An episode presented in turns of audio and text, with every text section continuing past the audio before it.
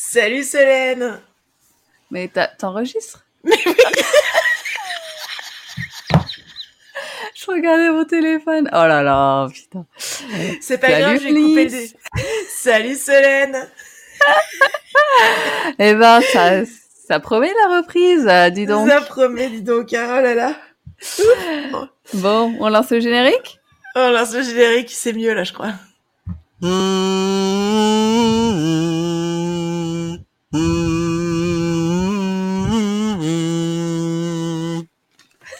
a déjà fait Alice.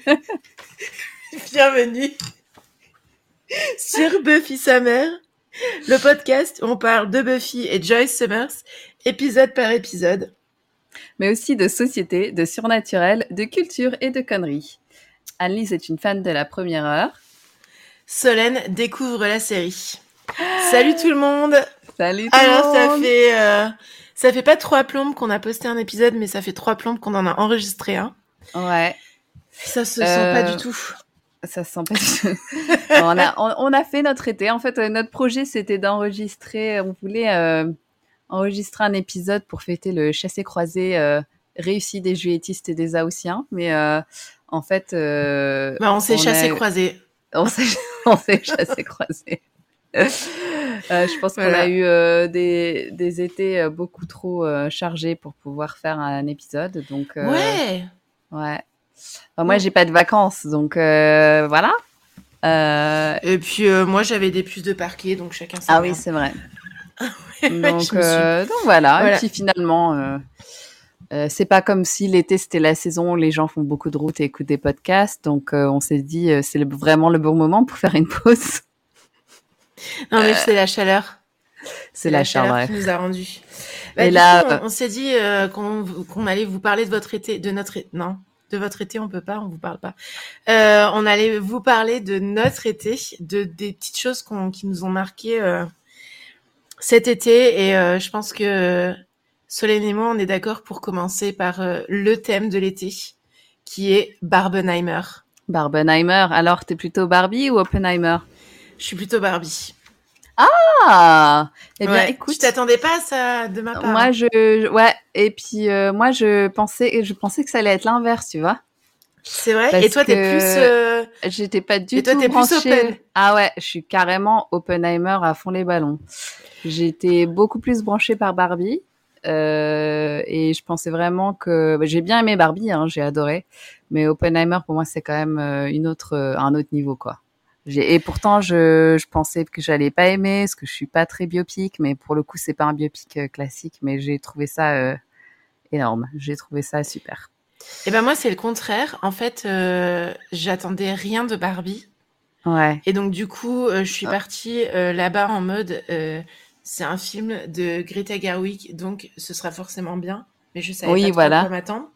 Ouais. Et du coup, je me suis dit, bon, ben, j'y vais. En plus, j'y étais avec ma mère, ce qui était hilarant. Allez voir Barbie avec vos parents euh, 60 euh, franchement. Mes parents, ils ont rien compris. Ah, ok, d'accord. Ma mère a compris plein de trucs et elle trouvait ça super drôle. Euh, et ça lui a rappelé plein de souvenirs parce qu'il y avait tout un historique et tout. Mais euh, voilà. Et là, euh, par contre, Oppenheimer. C'est allemand en plus, non, Barbie? Non? Non, c'est américain. Ah, ok. Je pensais que c'est vraiment ah, C'est le. C'est Klaus Barbie, ouais, ouais, et ça n'a aucun rapport. autre, euh, complètement autre mood, euh, du coup. ouais, c'est ça. Non, mais aucun rapport euh, avec la choucroute. Du coup, j'ai dû faire un mélange phonémique dans ma tête. Et, ouais, je, ouais, et je pensais que je pensais que à un moment donné, Mattel, Barbie, c'était c'était non, ça a toujours été américain. Par contre, Oppenheimer, lui aussi était américain d'ailleurs, contrairement à ce que les gens pensent. et j'avais bien aimé. En fait, je pense que j'en attendais plus. Ah peut-être. Ouais, mais en même temps, donné. Qu'est-ce que t'attendais de plus que ça? Pour moi Bah en fait, je je sais pas. Est-ce que, enfin, j'ai pas envie de spoiler le film pour les gens qui l'ont pas vu. Hmm. Mais euh, il y a des petites choses euh, dont il, parle euh, dans les années 50-60. Tu vois ce que je veux dire? Mmh euh, Où lui, il dit, bah oui, c'est vrai, ça, ça s'est passé. Des toutes petites choses que moi j'aurais bien aimé voir creuser. On en parlera en off un hmm, autre jour. Mais il y a des toutes petites choses que j'aurais bien aimé voir creuser. Oui, je pense qu'il faut, il faut y aller avec. D'ailleurs, j'ai une de mes nièces qui m'a demandé euh, si c'était bien, je dis oui, mais par contre, il vaut mieux avoir fait tes cours d'histoire sur la guerre froide euh, pour bien l'apprécier. Parce qu'il faut avoir quand même une base de connaissances. Une euh. base de connaissances que sinon tu comprends rien. Heureusement que je suis une grosse nerd et toi aussi, hein, parce que sinon on va rien capter.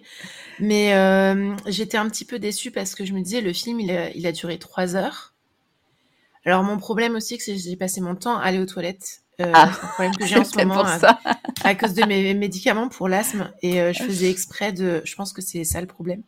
Je faisais exprès de d'aller aux toilettes à des moments que je pensais qui n'étaient pas importants et je me dépêchais mmh. ouais mais comme tout était important euh, mais il y avait plein de choses importantes et en mmh. même temps il y avait des choses que j'ai vues euh, où je me suis dit est-ce qu'ils en ont parlé avant Donc j'ai demandé aux gens à côté de moi qui commencent à en avoir ras-le-bol que je me lève tout le temps pour aller euh, Voilà. Et, en plus, tu poses des questions vraiment la, la de cinéma à la fin horrible. du film, j'étais là où j'ai demandé à mes collègues et alors là, euh, ce moment-là, est-ce qu'ils en ont parlé avant ou pas? Ah oui, donc c'est pour ça que ça m'a gêné.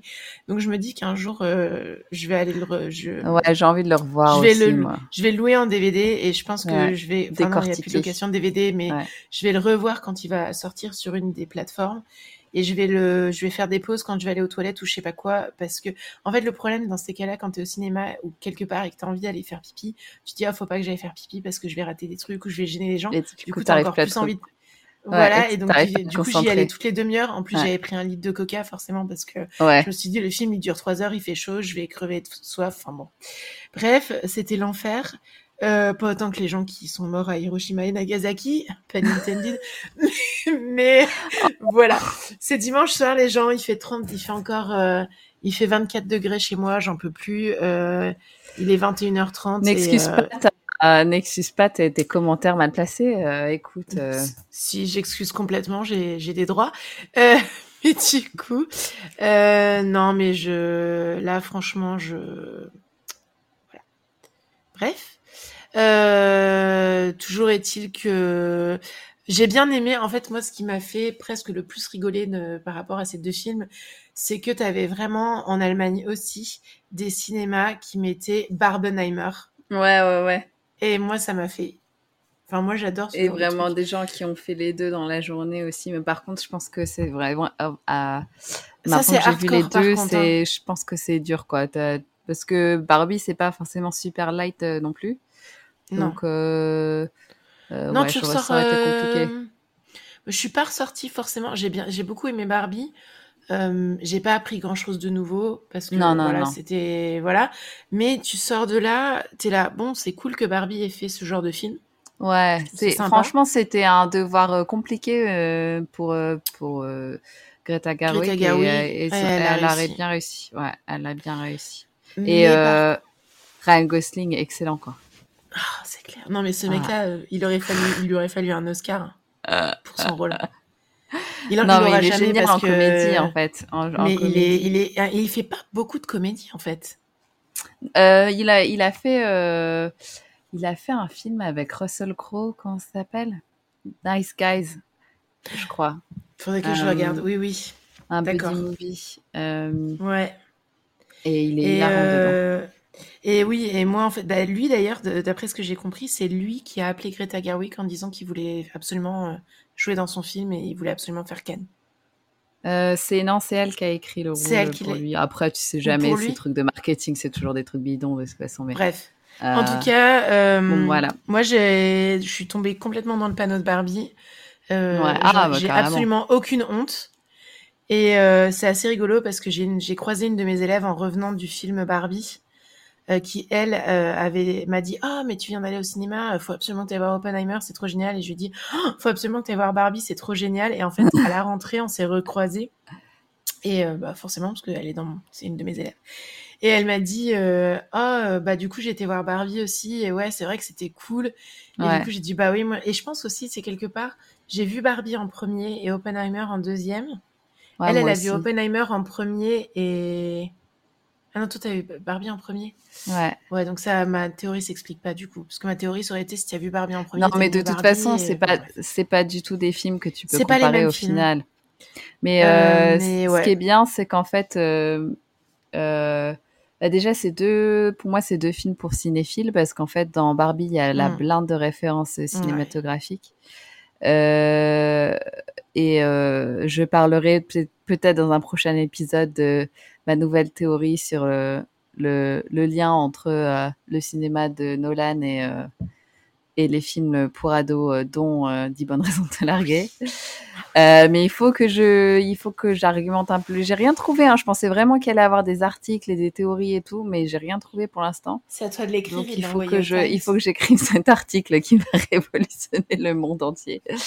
Euh, mais euh, Nolan, c'est un, un de ces réalisateurs qui fait des films à référence, mais euh, mais en fait, je pense que personne ne veut citer les références qui sont moins moins un télo, on va dire.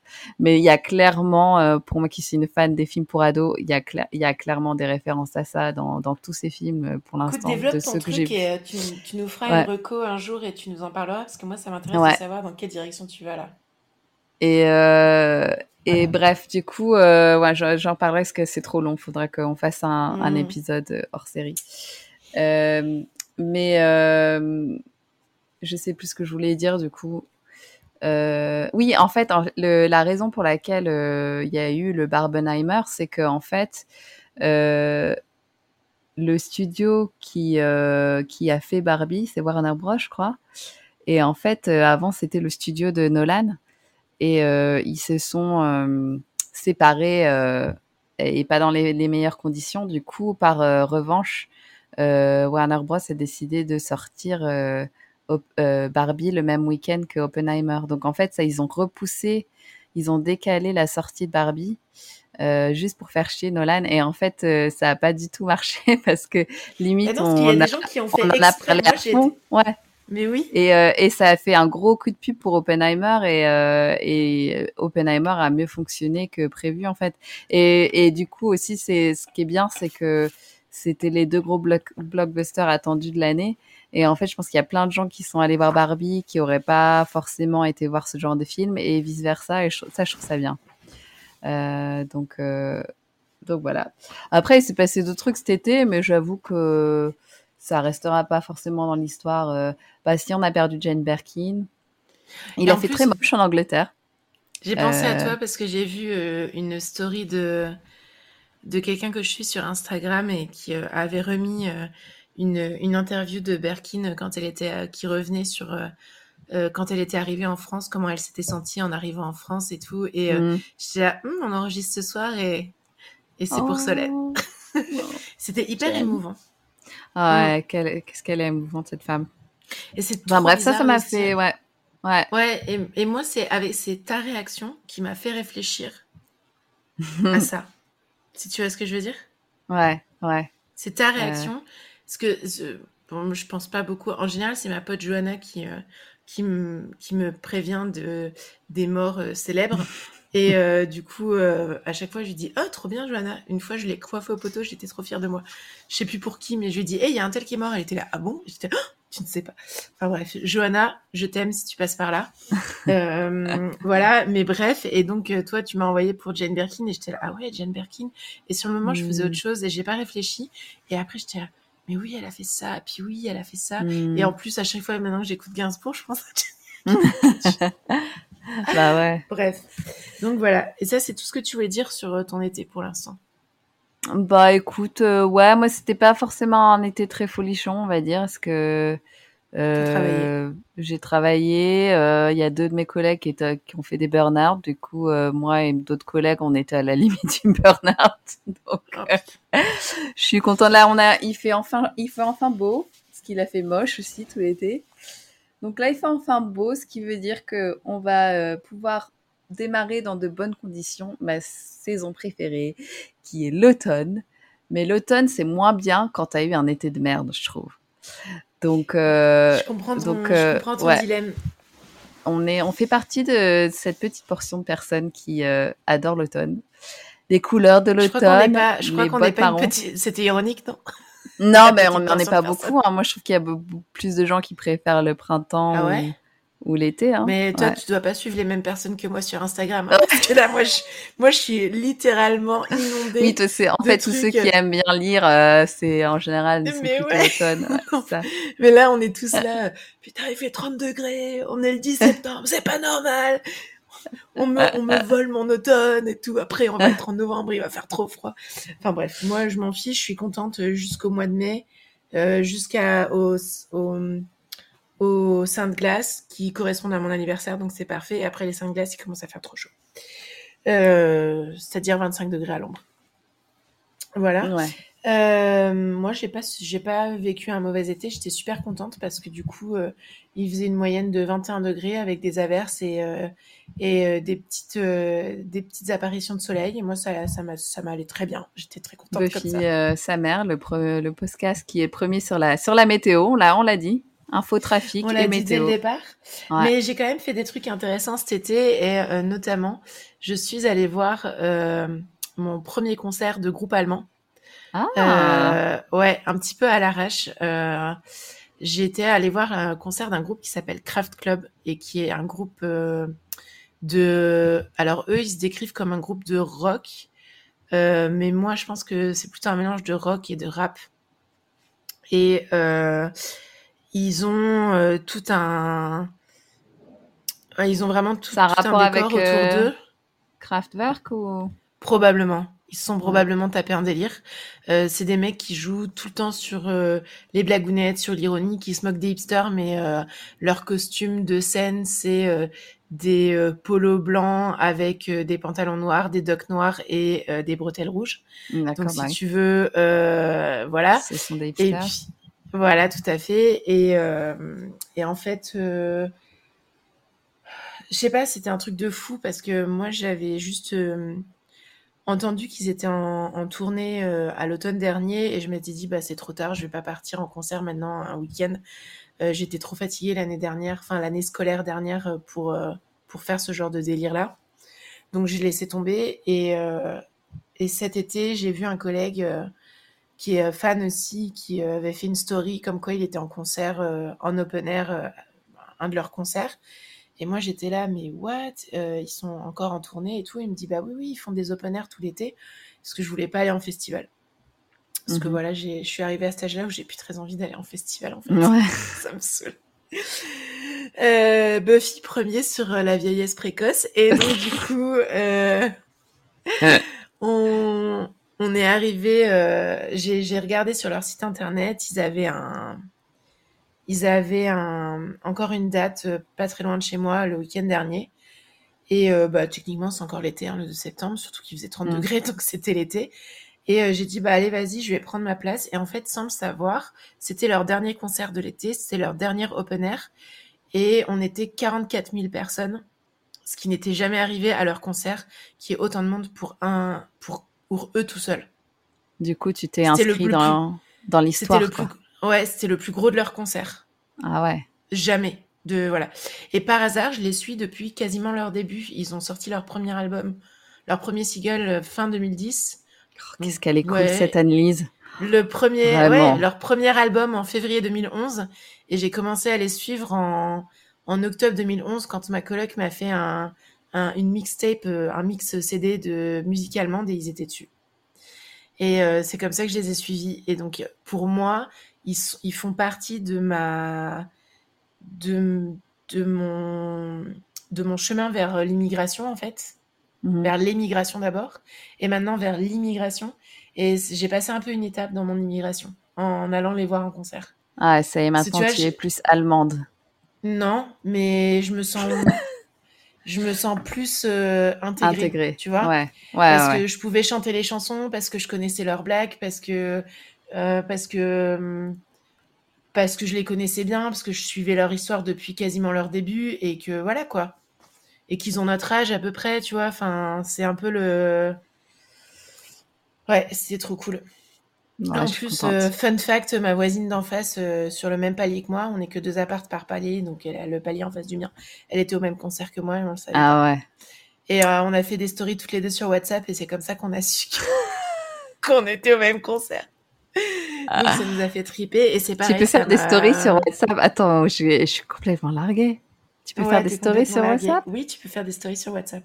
Mais c'est quoi l'intérêt? Je comprends pas. Bah, du coup, c'est juste les gens qui sont potes avec toi, donc qui t'a les numéros. Sauf que, attention les gars, j'ai une collègue qui a fait une story euh, sur WhatsApp, et sauf que notre chef l'a vue, et, euh, et du coup. Bah oui, WhatsApp, c'est un euh, enfer. T'as tous tes collègues et tout. Quelle horreur. Mais oui, moi, j'ai pas fait de story sur WhatsApp, mais. je sais même pas comment on fait. Bah, tu vois, ça aide d'être nul en technologie. Hein. Non, mais laisse tomber, t'as pas besoin d'en faire, c'est nul. Ouais. Donc voilà, donc ça, c'était vraiment un des gros trucs de mon été. Euh, sinon, j'étais euh, dans un parc western. Euh, Je me ah. disais que par rapport à Buffy, c'était assez rigolo ouais. de raconter ça. Et c'était plutôt cool. C'est des passionnés qui ont créé ça juste après la chute du mur.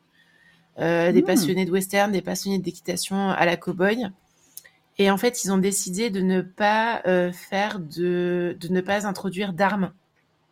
Donc en gros, il n'y a pas de démonstration d'armes à feu, il n'y a pas de démonstration de bagarre entre les cow-boys et les Indiens.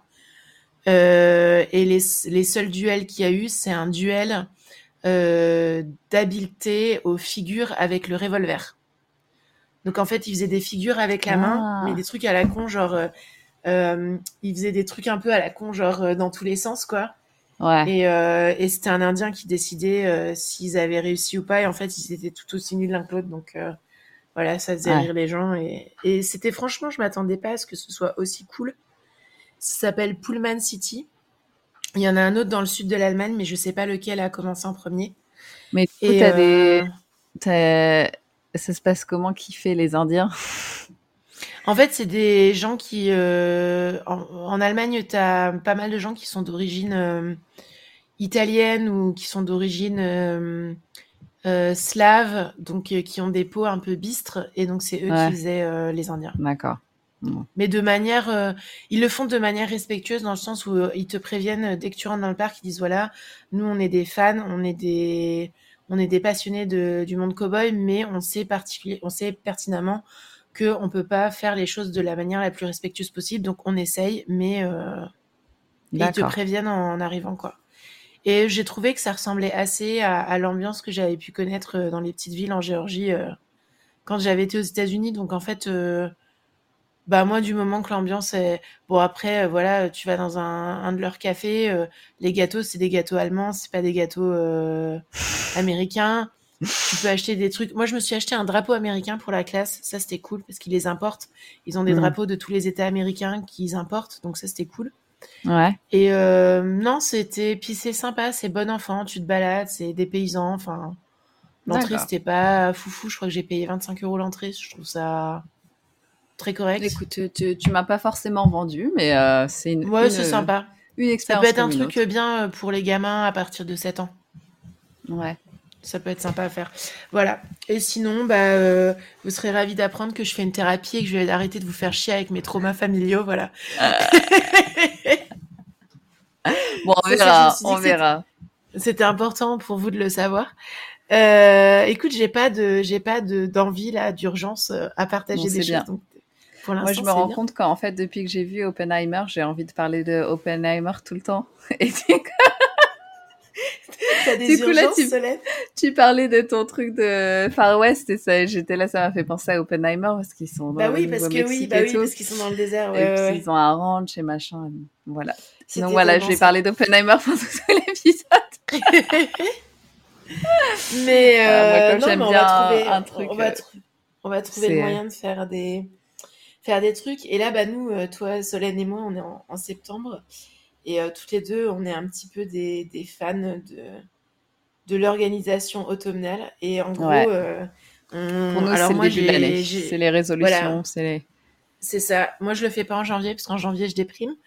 Mm. donc ça sert à rien en général mes résolutions en janvier je, je les fais de toute façon je les tiendrai pas voilà c'est ça du coup je les fais plutôt en septembre et et ça marche plutôt bien. Ouais. Je vous êtes ravis de l'apprendre. Parce que là, je suis encore dans ma dans ma dernière semaine d'été pour moi. Ah, en même temps, il fait 30 euh, degrés, meuf. J'ai l'été indien dans la tête tout le temps parce que chaque fois je me dis ah, euh, bah, si j'étais en France, euh, ça nous ce serait tous les jours aux infos. c'est l'été indien, là là là là, avec des gens qui sont à la plage après le boulot. Euh, et euh, du coup, euh, je pense que quand il recommencera à faire moche, je ferai mes résolutions. Parce que là, ça sent pas encore la rentrée, tu vois. Même si. ouais, ouais, rentrée, bah, parle pour toi, parce que moi, la rentrée, c'était le 19 août. Donc, ça fait à peu près, ça fait presque un mois que je suis sa mère au taf avec 25 adolescents dans une salle. donc, on suit tous de concert. Euh, mais ouais. c'est pareil, mon, mon, bureau est plein sud et puis euh, oh la tunique euh, de l'hôpital, elle, est en polyester, du coup c'est sympa. Et vous avez pas la clim? Oh bah non, attends, c'est le NHS, on n'a pas la clim. Pardon, excuse-moi. Qu'est-ce que. attends, dans les hôpitaux, il fait froid l'hiver et il fait chaud l'été. Pardon, excuse-moi. Euh, ça me fait penser à une chanson des Minicums. Ah bon? Ouais. Et bon, on va peut-être commencer. La, C'est euh, la. Non, le, le feu ça brûle et l'eau ça mouille. C'est pas, les minicums. Ah, c'est Charlie et Lulu. Ah, bah, les minicums, ils ont euh, repris. Ouais, ils ont fait Mélissa, c'est tout. Ouais. Mélissa, c'était énorme, par contre. Ouais. Bref, on le sortira à un moment donné, Mélissa, je vous le promets.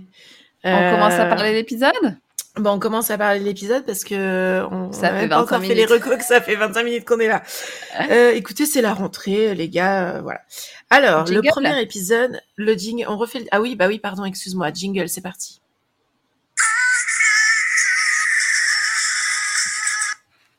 Ah, voilà. Link up. Voilà, c'est magnifique. C'est parti. Donc, euh, cinquième épisode, je trouve ça fou qu'on en soit arrivé là. Et euh, cinquième épisode, alors euh, le encore une fois le titre français. Euh, voilà, donc en anglais, j'aime beaucoup le titre anglais, c'est Don't kill a boy on the first date. Never kill a boy on the first date. Qu'est-ce que j'ai foutu moi? Bah rien. C'est pas grave, c'est la même chose. Bah never. Même si je te corrige. non mais t'as raison. Euh, donc ne jamais tuer euh, un garçon euh, au premier rendez-vous. Et euh, en français, c'est un premier rendez-vous manqué, ce qui n'est pas vrai. Nous allons le voir. Ouais, c'est vrai. Il a eu très mal traduit. C'est très mal traduit. Et alors en, en allemand, on appelle ça Ohne Buffy lebt sich länger. Donc ça, j'ai je alors traduit littéralement, c'est sans Buffy, à Leipzig. Sans Buffy, on vit plus longtemps. Euh, moi, j'étais ah là, ah bon? Euh, bah, c'est pas très sympa les Allemands, dis donc. Hein? je vois pas vraiment le sens de Enfin, si, je vois je le sens. On verra au fur et à mesure de l'épisode, mais bon. Hmm. Euh, voilà, donc on a une première scène. Une première scène du qui vampire. Surprise. Euh, ouais. Vraiment, euh, le vampire est vraiment. Ils sont toujours dégueulasses, mais là, il est vraiment dégueulasse. Bah, jure, même ses fringues sont crades. Il a vraiment l'air d'un. Et c'était ça le cheveu. Et c'est surtout là, vraiment la toute première scène, la première image, on voit vraiment que c'est pas Buffy, que c'est une cascadeuse. On oui, vraiment. C'est ça. On, le, on voit, mais vraiment, c'est. on voit sa cascadeuse. Sais pas, pas, comment ça a pu passer, tu vois. En fait, on euh. voit sa... bah, c'est le budget. On voit sa cascadeuse. Moi, j'ai vu un petit moment où on voit qu'elle a une doublure. Et, euh, et c'est vraiment ça. On le voit dès le début. Dès la euh, première scène. Ils se sont peut-être dit, oh, les gens sont en train de s'installer pour le début de l'épisode et ils vont pas. Ouais, tu auras toujours un peu le début, ouais. Voilà, sauf que moi, ça fait trois fois que je vois cet épisode et qu'au bout d'un moment, il n'y a plus rien qui m'échappe. Euh, donc, on est dans un cimetière et là, il y a une de mes, euh, de mes euh, citations préférées de Buffy et c'est I'm Buffy and you are history. c'est très open Buffy et tu es de l'histoire ancienne. Euh, voilà, et euh, ça c'est ma réplique préférée. C'est une de celles qu'on voyait dans les pubs euh, dans les années 90. ah. Quand j'ai fait des recherches pour la pour le podcast, c'est c'est très culte. ouais, c'est très culte. Voilà, et et donc moi je pensais que c'était un début de j'avais oublié des j'avais oublié des moments de, de cet épisode là et je pensais que c'était un un début normal, euh, voilà. Et en mm. fait, non, tu as Giles qui euh, sort de derrière une tombe. Et qui donne ses impressions, ses notes, euh, genre, ouais, bon, t'aurais pu faire mieux, quoi. T'aurais pu aller plus vite, en fait. Alors pourquoi tu prends trop de temps? Pourquoi tu papotes avec le vampire, tu vois? Alors que, franchement, c'est 50% des, des, des, combats de Buffy, c'est le fait qu'elle fasse des remarques plus ou moins coolos quand elle tue des gens et du coup bah, ou des monstres et enfin plutôt des monstres. Elle tue pas des gens, elle tue des monstres. et du coup ouais c'est c'est ouais c'est plutôt cool. Voilà. Et là, il trouve une bague, Giles, et apparemment, cette bague est intéressante. Euh, voilà, on n'en sait pas plus pour l'instant. Et là, on voit un livre poussiéreux. Et on s'attend à voir Giles qui nous euh, annonce un peu plus sur la bague. Mais non, on retrouve le méchant du premier épisode. Alors ça, moi, je m'y attendais pas en fait. Parce que pour moi, c'était pas clair. Pour moi, ils avaient réglé le problème du début, en fait. Je pensais que, je sais pas pourquoi, que le, le master, il n'était plus là. Enfin, je sais pas. Pour moi, c'était pas, on n'allait pas le revoir, le personnage. Donc je dis ah bah écoute, salut. Euh, et là, euh, après la prophétie de la moisson, il nous fait une autre prophétie, euh, la prophétie de The Anointed. Alors ça, ça me fait mourir de rire en anglais. Ah, The Anointed, tu vois. Et en français, c'est le juste des justes. Le juste des justes. Donc, Ce qui est forcément hyper drôle parce que c'est pas du tout des catholiques les vampires, donc Bah, c'est associé à la religion catholique, mais euh, oui, euh, mais tout est inversé. Ouais. Et euh, le juste des justes. Ouais, donc en fait, en, même temps, si tu traduis littéralement, ce serait loin, donc ça, ce serait compliqué à comprendre, mais c'est loin L apostrophe O I N T. Ouais, c'est ça. Donc c'est en gros l'élu quoi. quoi. Ouais, ouais l'élu, ça aurait peut-être été le meilleur, la meilleure traduction.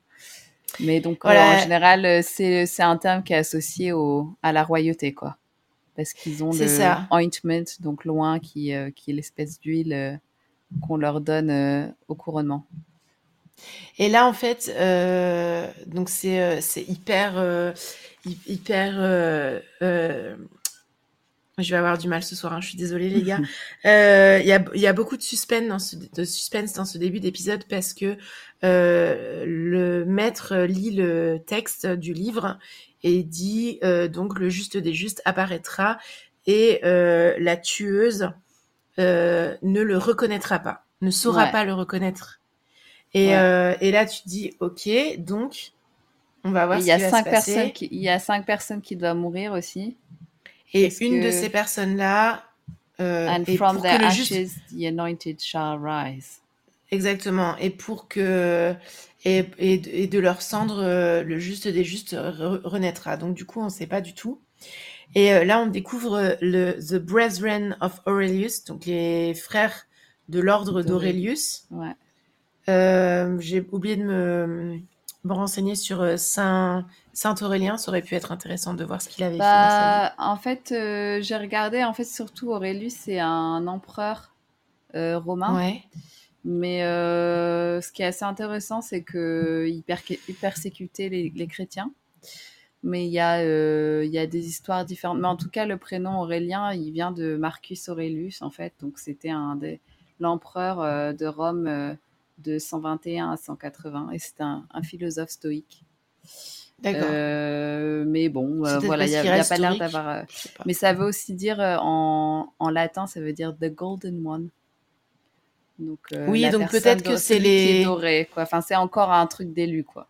Ouais, c'est peut-être les. C'est peut-être les qui sont. C'est peut-être une, une confrérie qui est dédiée d'ailleurs, je, crois que c'est expliqué plus tard. En tout cas, le master fait encore euh, de l'humour passif-agressif. Euh, c'est un peu sa spécialité euh, de, de, de, petits tyrans de, de pacotille. Mm. Et là, sur cette, sur cette tirade magnifique du maître, on passe au générique. Ouais. Voilà. Et, le générique qui n'a pas changé encore. Qui n'a pas changé. Voilà, c'est le même. Euh, et là, j'ai trouvé ça cool dans cet épisode-ci. C'est que euh, euh, Buffy et Giles regardent des livres et c'est Buffy qui trouve l'info. C'est Buffy qui trouve l'info. Et la bague est trop belle aussi. La bague est trop belle. Alors, petite info que j'ai lue dans mon super livre du guide officiel de la tueuse, c'est que tous les livres du CDI sont des vrais livres. Ah, d'accord. Donc ils ont rempli tous les livres que tu vois dans le CDI, ce sont des vrais. Mais c'est-à-dire que. Bah, c'est-à-dire que dans certaines séries, ils vont mettre un truc en carton et faire comme si ah. c'était euh, des livres, ou alors ils vont, ils vont avoir euh, utilisé des props en forme de livres et en fait c'est juste des cartons mis les uns à côté des autres ou des ah. feuilles. Et là, c'est des tout, tous les livres sont de vrais livres. Waouh Alors là, c'est du budget quoi. Ouais, ben non, je sais pas, ils sont peut-être allés chez Names. Non, mais du coup, moi, je m'attendais à ce que en fait, ce soit des vraies sources, tu vois. Là, ça aurait été plus impressionnant que genre là, ce qu'elle montre, euh, que c'est vraiment un truc qui est dans un livre, tu vois. Alors que non, bah, pourquoi pas? Je sais pas. Il y a peut-être. Euh, moi, j'ai quand j'ai fait des recherches sur la sorcellerie moderne, j'ai vu passer des trucs. Euh, tu te poses des questions des fois. Ouais. Voilà. D'accord. Et donc, Giles veut absolument identifier le symbole à insecte. et, et donc là, euh, elle, elle arrive à trouver le soleil et trois étoiles. Et ça donc c'est double trouvage de l'info. Ouais. Double trouvage de l'info pour Buffy. Double trouvage. Et ça appartient à l'ordre d'Aurelius. Donc bingo. Et là, on arrive, euh, on arrive. Euh, il y a quelqu'un qui arrive dans la bibliothèque. Ouais. Owen. Alors, qu'est-ce que tu penses d'Owen cette première, au premier abord au premier abord, c'est-à-dire euh, son physique? Ouais, genre ta première impression. Son, son aura, tu vois, un petit peu. Ouais. Euh, moi, il me fait pas du tout envie. On dirait que il a déjà 40 ans et mis ça euh, aussi. Que, a l'air d'avoir 45 ans. C'est ça. Et alors, et attends, j'avais remis d'un poulpe, j'ai mis. c'est ça. Et moi, j'avais mis un autre truc. Euh, je sais plus, mais en tout cas, moi j'ai, je l'ai mis plus tard. J'ai mis un commentaire plus tard euh, comme quoi je je comprenais pas du tout. Euh... C'est clairement une erreur de, de, casting en fait, je pense pour tout Non, puis même son même voilà son caractère, euh, son personnage. Même si j'ai une euh, j'ai une théorie, j'ai un fil hmm. rouge sur cet épisode-là euh, qu'on que je vais révéler dans un peu plus tard quand on, on y sera arrivé. Mais ouais, ce, ce personnage-là, il est, je le trouve pas du tout réaliste. Alors vous allez me dire, on est dans Buffy, mais je le trouve pas. Alors, je le trouve pas réaliste, du... absolument pas. Je le trouve pas du tout. Ouais. Ah, en fait, c'est pas pour moi, je trouve pas ça réaliste que Buffy soit attirée par lui, mais je pense que c'est vraiment une erreur de casting parce que peut-être. Donc là, en gros, euh, j'adore, c'est Giles qui fait, euh, bah tu veux quoi? Il fait bah un livre. Et, là, il oublie en fait. Oui, il y a Buffy qui lui explique son rôle. Ouais, c'est trop ça. Et, euh, là, il dit, euh, et là, il dit un truc qui m'a, qui m'a vraiment cringe dès le départ euh, avec Owen, c'est qu'il dit j'ai perdu mon Emily. Ouais. ah, ton Emily Et là, oui, oui, mon Emily Dickinson. Et j'adore Emily Dickinson. Je, je, suis un grand fan d'Emily Dickinson et tout. Et on verra au cours de l'épisode que oui, c'est un grand fan d'Emily Dickinson. Et Pour moi, c'est c'est l'équivalent des années 90 de euh, j'ai écouté un podcast féministe de maintenant, tu sais, c'est un peu le, le truc euh, qu'il y avait dans toutes les séries euh, de l'époque où le mec torturé qui lit des livres, c'était le mec sexy. Non, mais c'était soit Edgar Allan Poe ou Emily Dickinson ou Jane Austen. Ouais, Genre, j'ai suffisamment d'humour pour comprendre Jane Austen. on va pas citer une certaine série que nous connaissons et qu'on regarde en automne. Ouais. Bah oui, euh, clairement, on va parler de. Ouais. Bah moi, j'allais en parler maintenant en fait de Guillermo. Bah vas-y, balance parce que comme ça, moi parce aussi, que je en parler. justement pour le coup, euh, ouais, c'est vraiment, euh, ben c'est pratiquement euh, euh la première scène où où Rory rencontre Dean dans dans le premier épisode où il y a un livre. Ça. Bon, après c'était le pilote, après c'est plus lui qui lit des livres. Après, c'est le débile. Après, c'est Jess qui lit des livres et que. Mais c'est même s'il lit des livres. Oui, parce que du dans la c'est Dean et lui il regarde et ça ça m'a un peu gêné dans cette série là, c'est que Dean regarde Le Seigneur des Anneaux non-stop et mm. euh, ça m'énerve un peu parce que je suis là mais qu'est-ce qu'il y a de mal enfin pourquoi rendre le fait de regarder les Seigneurs des Anneaux comme un truc de débile alors que enfin je suis désolée c'est plutôt un bon signe quoi. Voilà. Oui non euh, mais bref.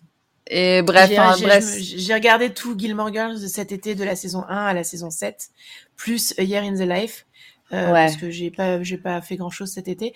Et du coup, Et du coup, euh, j'aurais beaucoup. T'avais envie d'être en automne cet été, voilà. Mais enfin bref, pour pour en finir avec ce que je veux dire, c'est que du coup, je pense qu'à l'époque, il y avait pas mal de de séducteurs dans la vraie vie qui faisaient genre, ils lisaient ce genre de livres parce qu'ils avaient vu à la télé que c'était soi-disant cool, tu vois. Euh, et notamment en prépa, je pense que ça se faisait pas mal. Et euh, ah. et euh, et puis euh, maintenant c'est un peu genre euh, t'as aussi plein de, de gars sur Tinder, Winge et tout qui vont faire euh, ouais moi je suis féministe. Alors qu'ils le sont pas mais juste pour, euh, pour pouvoir draguer tu vois. Non et je, genre ouais j'ai lu deux livres dans ma vie et je te parle de ces deux livres là et si tu les connais t'es trop une trop une personne géniale. Alors qu'en fait mec j'ai lu au moins je sais pas combien de bouquins j'ai lu. Depuis que j'ai depuis, depuis que j'ai Goodreads, j'ai lu 1000 bouquins. Donc euh, ça fait euh, ça fait 5 ans. En 5 mmh. ans, j'ai lu 1000 bouquins, donc en fait, je t'emmerde quoi. voilà. Bref, désolé. Euh... Ça sent que j'ai été déçue par des mecs sur Inge et sur Tinder, voilà. Qui ne l'a pas été Qui n'a pas été Les gens qui n'ont pas utilisé Tinder ou Inge.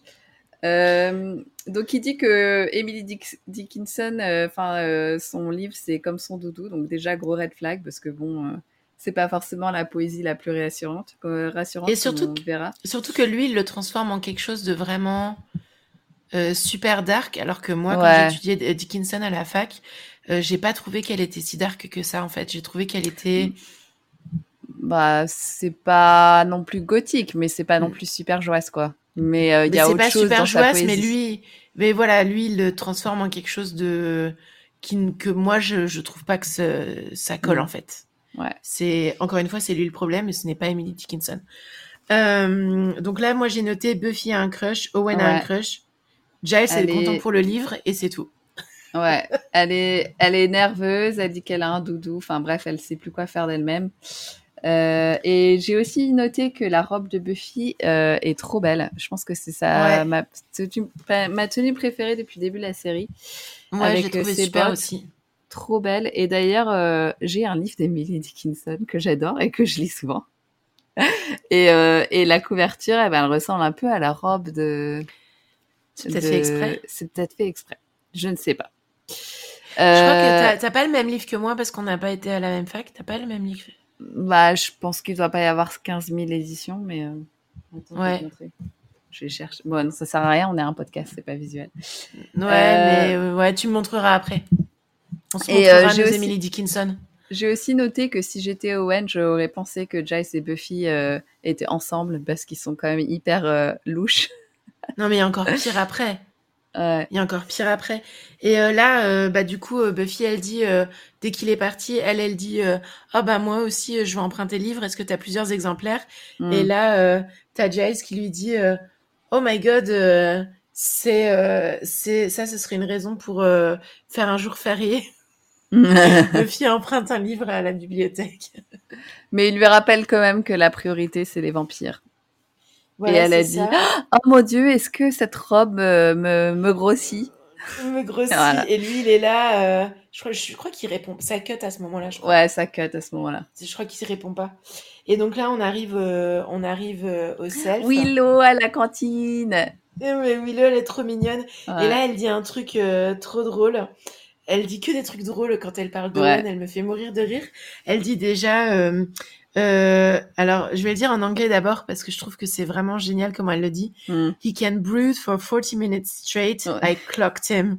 Et euh, du coup, elle ouais, c'est ce que je, l'ai noté aussi, c'est génial. Et je sais pas comment on, pourrait traduire brood en français, en fait.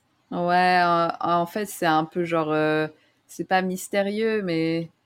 C'est un état un peu grincheux, mystérieux, pensif. Ouais, ça. Genre un peu, un peu détroit où tu vois la personne penser dans son coin et tu sens que si tu la déranges, euh, elle risque de s'énerver en fait. Hmm. C'est un peu le côté. Euh, en fait, c'est euh, Monsieur Rochester dans Jane Eyre. Voilà. C'est c'est ce personnage-là. Ce qui est pas forcément une bonne chose.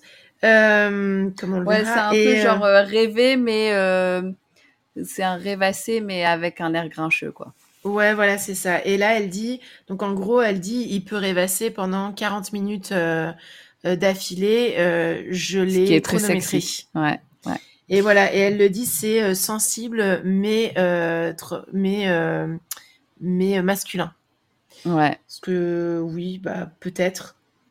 Alors moi, du coup, après tout ça et surtout l'épisode d'avant, enfin les épisodes que j'ai vus à partir de là, je me dis mais là clairement, Owen, on l'a jamais vu. Euh, il joue pas super bien. Tout le monde a l'air d'être obsédé par lui. Donc, à mon avis, il va pas faire plus d'un épisode. Et donc, je dis, bah, clairement, c'est lui l'élu, en fait. Et je, et je me dis, euh, euh, bah, pourquoi personne s'en rend compte, tu vois.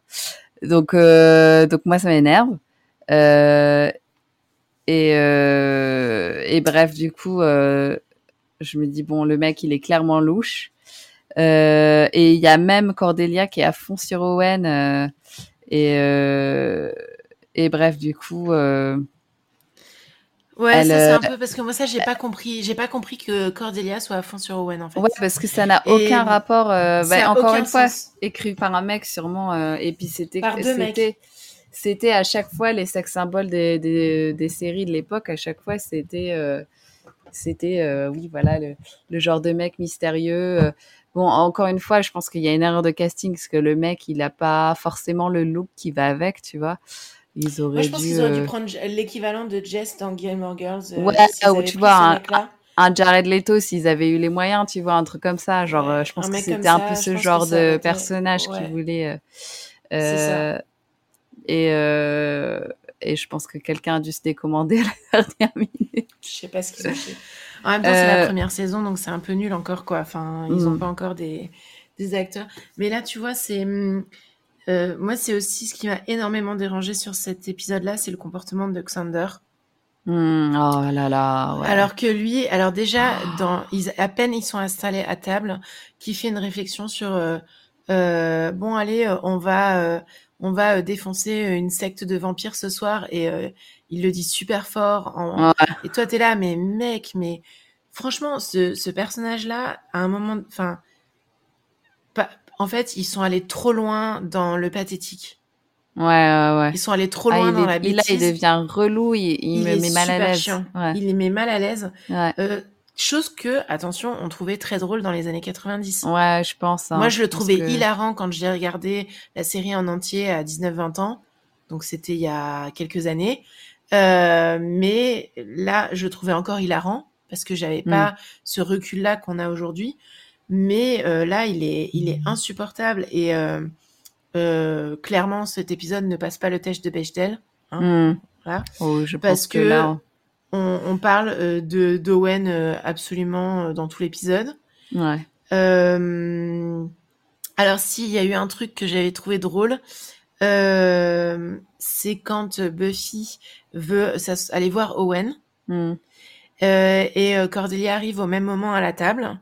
Hmm. Et qu'elle bouscule Buffy et que Buffy dit oh je suis désolée je m'étais pas rendu compte que les hanches de Cordelia étaient plus était, était, si large, alors que clairement Cordelia est même plus mince que Buffy en fait. Donc, ouais, euh, ouais. Non, moi ça m'a ça m'a énervé cette. Euh, enfin, ça m'a fait rire dans le sens où j'ai trouvé ça ridicule en fait. Tu vois ce que je veux mm. dire? mm.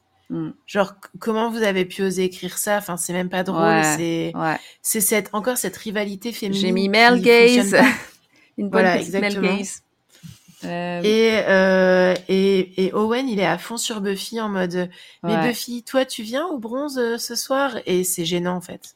Ouais, moi c'est ce que j'ai mis autant au Cordelia, elle est hyper énervante, mais elle invite Owen et tout, ce qui quand même, tu vois, c'est hyper vulnérable et tout quand t'es ado d'inviter un mec à, sortir. Et lui, ouais, c'est intelligent la manière dont elle fait les choses, parce que Buffy, elle tente rien, elle.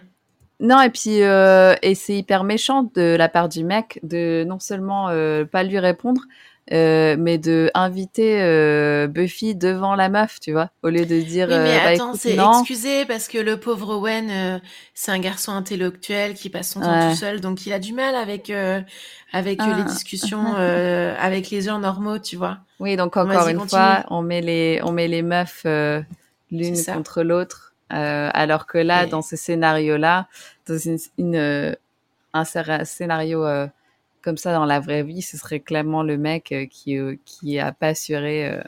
Enfin bref. Non mais n'importe quoi. donc on retrouve Willow qui est, est encore trop mignonne. elle parle de mecs, encore une fois, alors que Giles parle de problèmes en parallèle. Et il parle de la prophétie de l'ordre d'Aurelius. Et en gros, ça va arriver ce soir.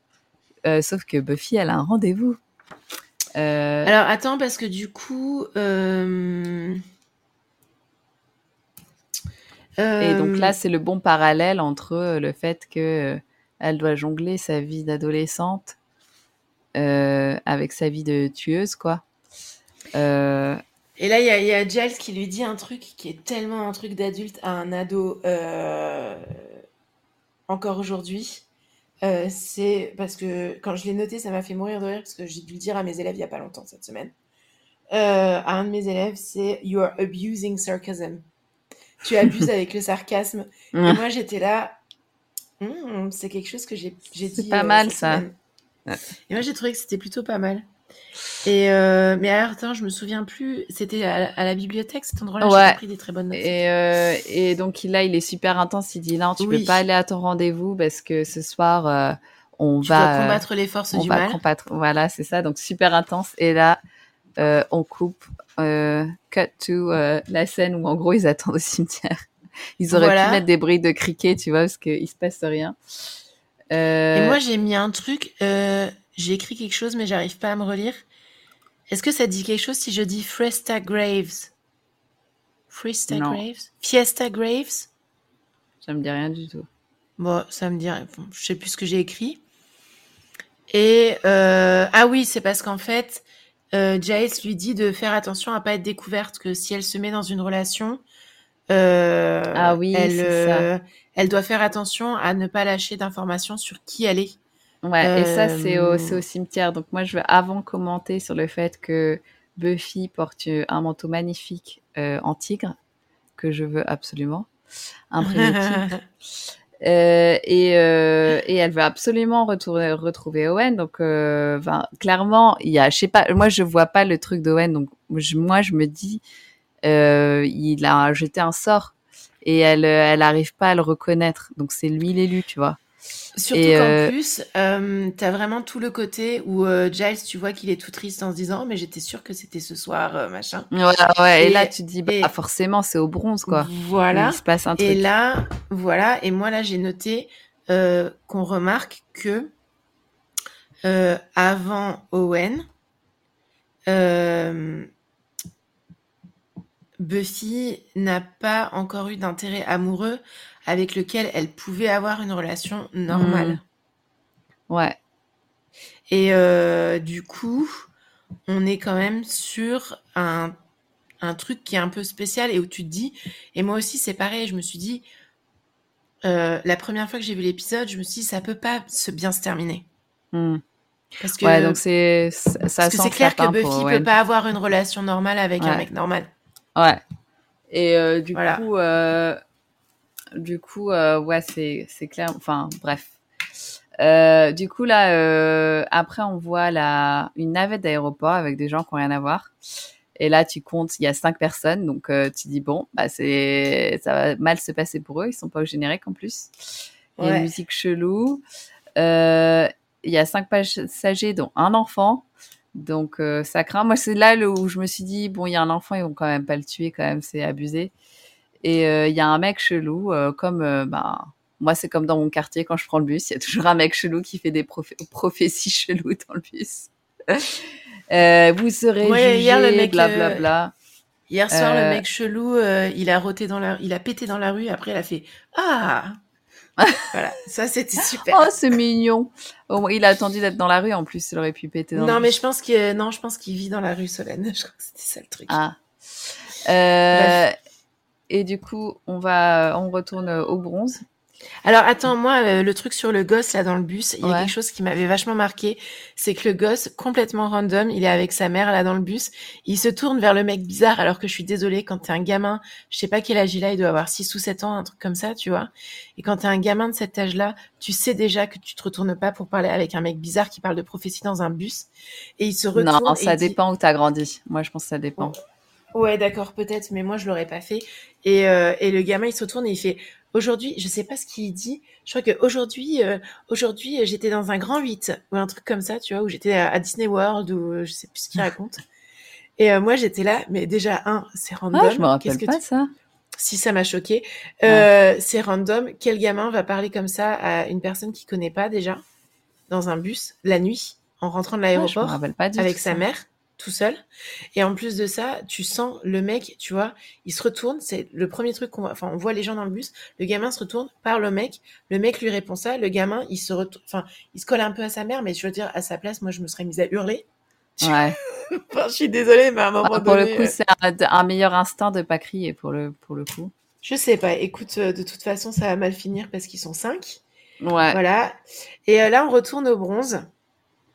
C'est là que tu voulais retourner, c'est ouais. ça et là, euh, il y a, euh, y a le Owen qui est, en train de danser. Euh, bah ouais. Le Doorman est noir. Je me suis fait la réflexion. C'est le personnage de l'épisode. Il est en Marcel et il est noir. Et moi, j'étais là. Sérieusement, vous êtes en train de nous refaire le même que qu'au premier épisode. Que, sérieusement les mecs quoi. Bref. Euh, et donc il danse avec Cordelia euh, de temps. Il a l'air d'être bien avec Cordelia. il a l'air d'être content d'être là. Euh, j'ai zéro euh, investissement pour cette relation parce que Owen, il a pas de charisme euh, et qu'on vient de le rencontrer. Et puis elle, elle est trop dégoûtée. bref. et là, on retrouve le mec chelou se balader dans le bus. il traite tout le monde de pêcheur. Euh, et le chauffeur est et il parle du jugement dernier et tout. Ouais, voilà, c'est ça. Et, euh, et là, bam, vampire sur la route. Et euh, ils freinent, accident. Personne ne meurt, alors qu'ils n'ont pas de ceinture. Ouais, je trouve ça fou. Et là, le chauffeur va voir le vampire et bam. Chose qu'il faut jamais faire quand il y a un accident au milieu de la nuit et qu'il y a un mec qui s'est mis devant ton bus, tu ne sors pas du bus. Pas dans une série. Enfin, dans la vraie vie, si, mais peut-être pas dans une série. Et le prophète, ben, il est mordu. Euh, alors qu'on pense, enfin, euh, pour le coup là, j'ai pensé que c'était peut-être lui l'élu. Ouais. Euh, et donc là, c'est horrible parce que on imagine bien que toutes ces personnes-là sont mortes, dont l'enfant qui parlait de et, voilà. et la lumière s'éteint et le bus remue. Ouais. Et là, on sait que c'est c'est mort. Voilà. Et donc là, on repasse avec, on repasse au bronze, je crois. Ouais, c'est ça. Ouais, il y a Buffy qui se plaint avec euh, Xander. Euh, non, on est au lycée. C'est le lendemain. Ah ouais. Et Xander, il a clairement pas envie d'entendre. Euh, euh, parce que parce que lui il veut être trop être avec Buffy. C'est ça. Et elle en fait elle s'énerve de pas avoir de vie amoureuse et lui il se plaint en fait que pourquoi les filles ne voient pas les mecs qui sont bien et qui auraient envie d'avoir une relation. Ouais. Et euh, voilà, et ça, moi, ça me, ça m'a cringé à mort. Et là, tu as Owen qui arrive. Ah, et là, il y a une super scène, par contre. il y a Owen euh, qui, euh, en gros, elle dit qu'elle a perdu, qu'elle qu'elle arrive pas, qu'elle a raté le date parce que sa montre marchait plus et qu'il n'y a pas d'horloge dans sa maison. Et du coup, il revient à la, à la charge, il la réinvite à sortir et il lui prête sa montre. Oui, et, lui dit, moi, ça m'est déjà arrivé cette, oui. Et puis, euh, le truc où euh, elle dit, moi, j'ai pas eu de, j'ai pas d'horloge chez moi, il fait, ah oui, ça m'est déjà arrivé. Et moi, j'étais là, what? Ce qui était clairement écrit comme, euh, comme une blague, tu vois, mais comme il joue mal, eh ben, ça fait comme si il jouait comme si c'était sérieux. quoi. Et et puis là, il a son sa montre à gousser en or et t'as Xander qui fait genre une tête et il regarde sa montre et c'est et c'est une montre Titi, euh, une Swatch euh, Titi. Ah. Genre lui c'est un homme et moi je suis encore un gamin. Mais en fait c'est ça, c'est depuis le début, c'est toujours ça quoi. Et, euh, et... donc du coup il y a encore cette histoire. Pourquoi il y avait une blague sur le club d'échecs? Je l'ai noté parce que ça m'a fait mourir de rire. et je l'ai trouvé nul mais drôle. Ah non, euh, c'est Xander qui est weird. En fait, toute la scène, Xander, il est complètement bizarre. Et il essaie de faire une blague sur le chess club en mode euh, Ah oui, euh, normalement euh, tout ira bien parce que euh, le club d'échecs euh, a fait une super soirée et a fait exploser le gymnase ou une connerie du genre quoi. Il sort un ah truc à la con comme ça. Et, et moi j'étais là, mais voilà. Et là il y a Cordy qui arrive. Ouais. Et je sais plus ce qu'elle fait. J'ai mis Cordy ah Grabby. Elle attrape Owen mais il s'en fout. Donc après, il y a Giles qui a la gueule de bois et pas de lunettes. Ça veut dire que il sait pas. Euh, et là, attends, j'ai mis quoi? Euh, On voit le master. Il est plus dans ses règles, donc ça me manque. Euh, et il a plus que deux followers dans sa secte. et là, on retrouve Xander et Willow qui aident Buffy à s'habiller. Attends, alors, parce qu'il y avait aussi un truc où, qui m'a vachement gêné, moi, c'est que Buffy demande à Giles l'autorisation de sortir. Ouais. Et ça, ça m'avait trop gêné. Et euh, après, t'as Giles qui boit du thé et qui écoute de la musique et qui a enfin trouvé l'info qu'il voulait trouver. Euh, donc là, il y a le master euh, qui est encore passif. Alors moi, j'ai mis le master joue du genou dans les bougies et le champ énergétique. et j'ai remis qu'il était passif et agressif. Ça va vraiment être le truc. Et euh, oui, et le peignoir de Buffy. Bah oui, parce qu'il a ses règles. Bah parce qu'il a ses règles. Et, euh, et, donc t'as Buffy, Willow et Xander dans la chambre de Buffy et j'ai mis Californie, flèche, peignoir de Buffy, le rapport. Ouais. Et puis surtout, pourquoi, euh, pourquoi elle invite Xander et Willow? Pour la conseiller sur comment s'habiller alors que bon, c'est pas forcément les experts. Mais bon, après, c'est avec tes potes pour te préparer émotionnellement. Et puis, elle a pas d'autres potes. Elle a pas d'autres potes. Faut aussi dire ce qui est. C'est un peu la misère amicale, quoi. C'est quand même le pire pour être euh, là parce qu'il fait du slut shaming de de de ouf, mais complètement. de ouf. Il va dire à il va dire ah, si tu mets ça, il va dire à tout le monde que t'es facile. Euh, non mais lui, faut... franchement, ça m'a insupporté. Ouais. Et il la mate dans le miroir de la petite danseuse. Ah, ouais, c'est vrai. Il la mate dans le miroir de la petite danseuse. Et euh, Willow fait des blagues nulles sur les activités des jeunes, genre ah oui non mais il paraît qu'il y en a qui vont euh, qui vont dîner et après ils vont euh, au cinéma ensemble et ça c'est un date ou des fois ils vont danser aussi et oh là là il y a des jeunes qui vont danser et moi j'étais là mais pauvre Willow. Non cette scène-là elle m'a pas fait elle kiffer. Choisit, hein. Elle choisit quand même un bon un, un bon ensemble. Une bonne Ouais, ouais, moi, bah, de toute façon, c'est Buffy, elle sait s'habiller. Mais c'est Willow qui l'a euh, choisi pour, le, pour Buffy, hein. Ouais, mais euh, tu vas voir par la suite euh, comment Willow va se révéler dans la série, c'est hyper impressionnant. On ne l'aime que plus, je ah. trouve. Ouais, et là, il y a, y a, ça sonne. Ouais. Ça sonne et tout le monde pense que c'est Wen. Et en fait, c'est Giles qui débarque pour la, pour la prophétie et pour aller au funeral home, donc au, à la morgue. Enfin, au... au funérarium au funérarium. Et alors moi, ça m'a fait rigoler parce que ce test ne passe ce, cet épisode ne passe absolument pas le test de Bechdel. Et Bechdel a écrit un comic qui s'appelle Funeral Home, donc le funérarium, ah euh, parce que son père euh, euh, dirigeait un, enfin possédait un funérarium et, et elle a grandi en fait à côté d'un funérarium quoi. Et donc il y avait tout un truc, bref, ça m'a fait forcément penser à elle. voilà, et donc et là il y a Owen qui arrive alors, mais franchement, je sais pas si c'est juste un mauvais acteur ou si son texte a été mal écrit ou si vraiment, enfin, je sais pas, mais c'est un adolescent, d'accord, qui est censé, personnellement, moi, j'aurais plutôt vu, comme tu as dit, un mec euh, genre type Jared Leto, tu vois, un peu rebelle, mm. un peu bah, 10 Things I, Hate About You, tu vois. Ouais, ouais. Un mec comme ça. Euh, qui euh, un peu rebelle, ténébreux, qui voilà. Lydia Kitson, un petit peu ténébreux, tout ça. Et un mec comme ça, quand il voit Giles, c'est la meuf euh, qui avec qui il a un rendez-vous. Sa réaction, c'est oh bah dis donc, t'aimes vraiment ton taf, toi. Hein. Et moi j'étais là, mais sérieusement, mais à ta place, j'aurais fait une remarque hyper adolescente en mode mais c'est quoi ce vieux qui te poursuit chez toi, quoi? Ouais ouais. Enfin moi je bah me serais posé plus de questions que juste qu'est-ce que t'aimes t'aimes ton taf à être après la nuit tombée chez ton élève qui se prépare pour un date. Qu'est-ce que tu fais là T'es son père ou quoi et elle est où la mère de Buffy?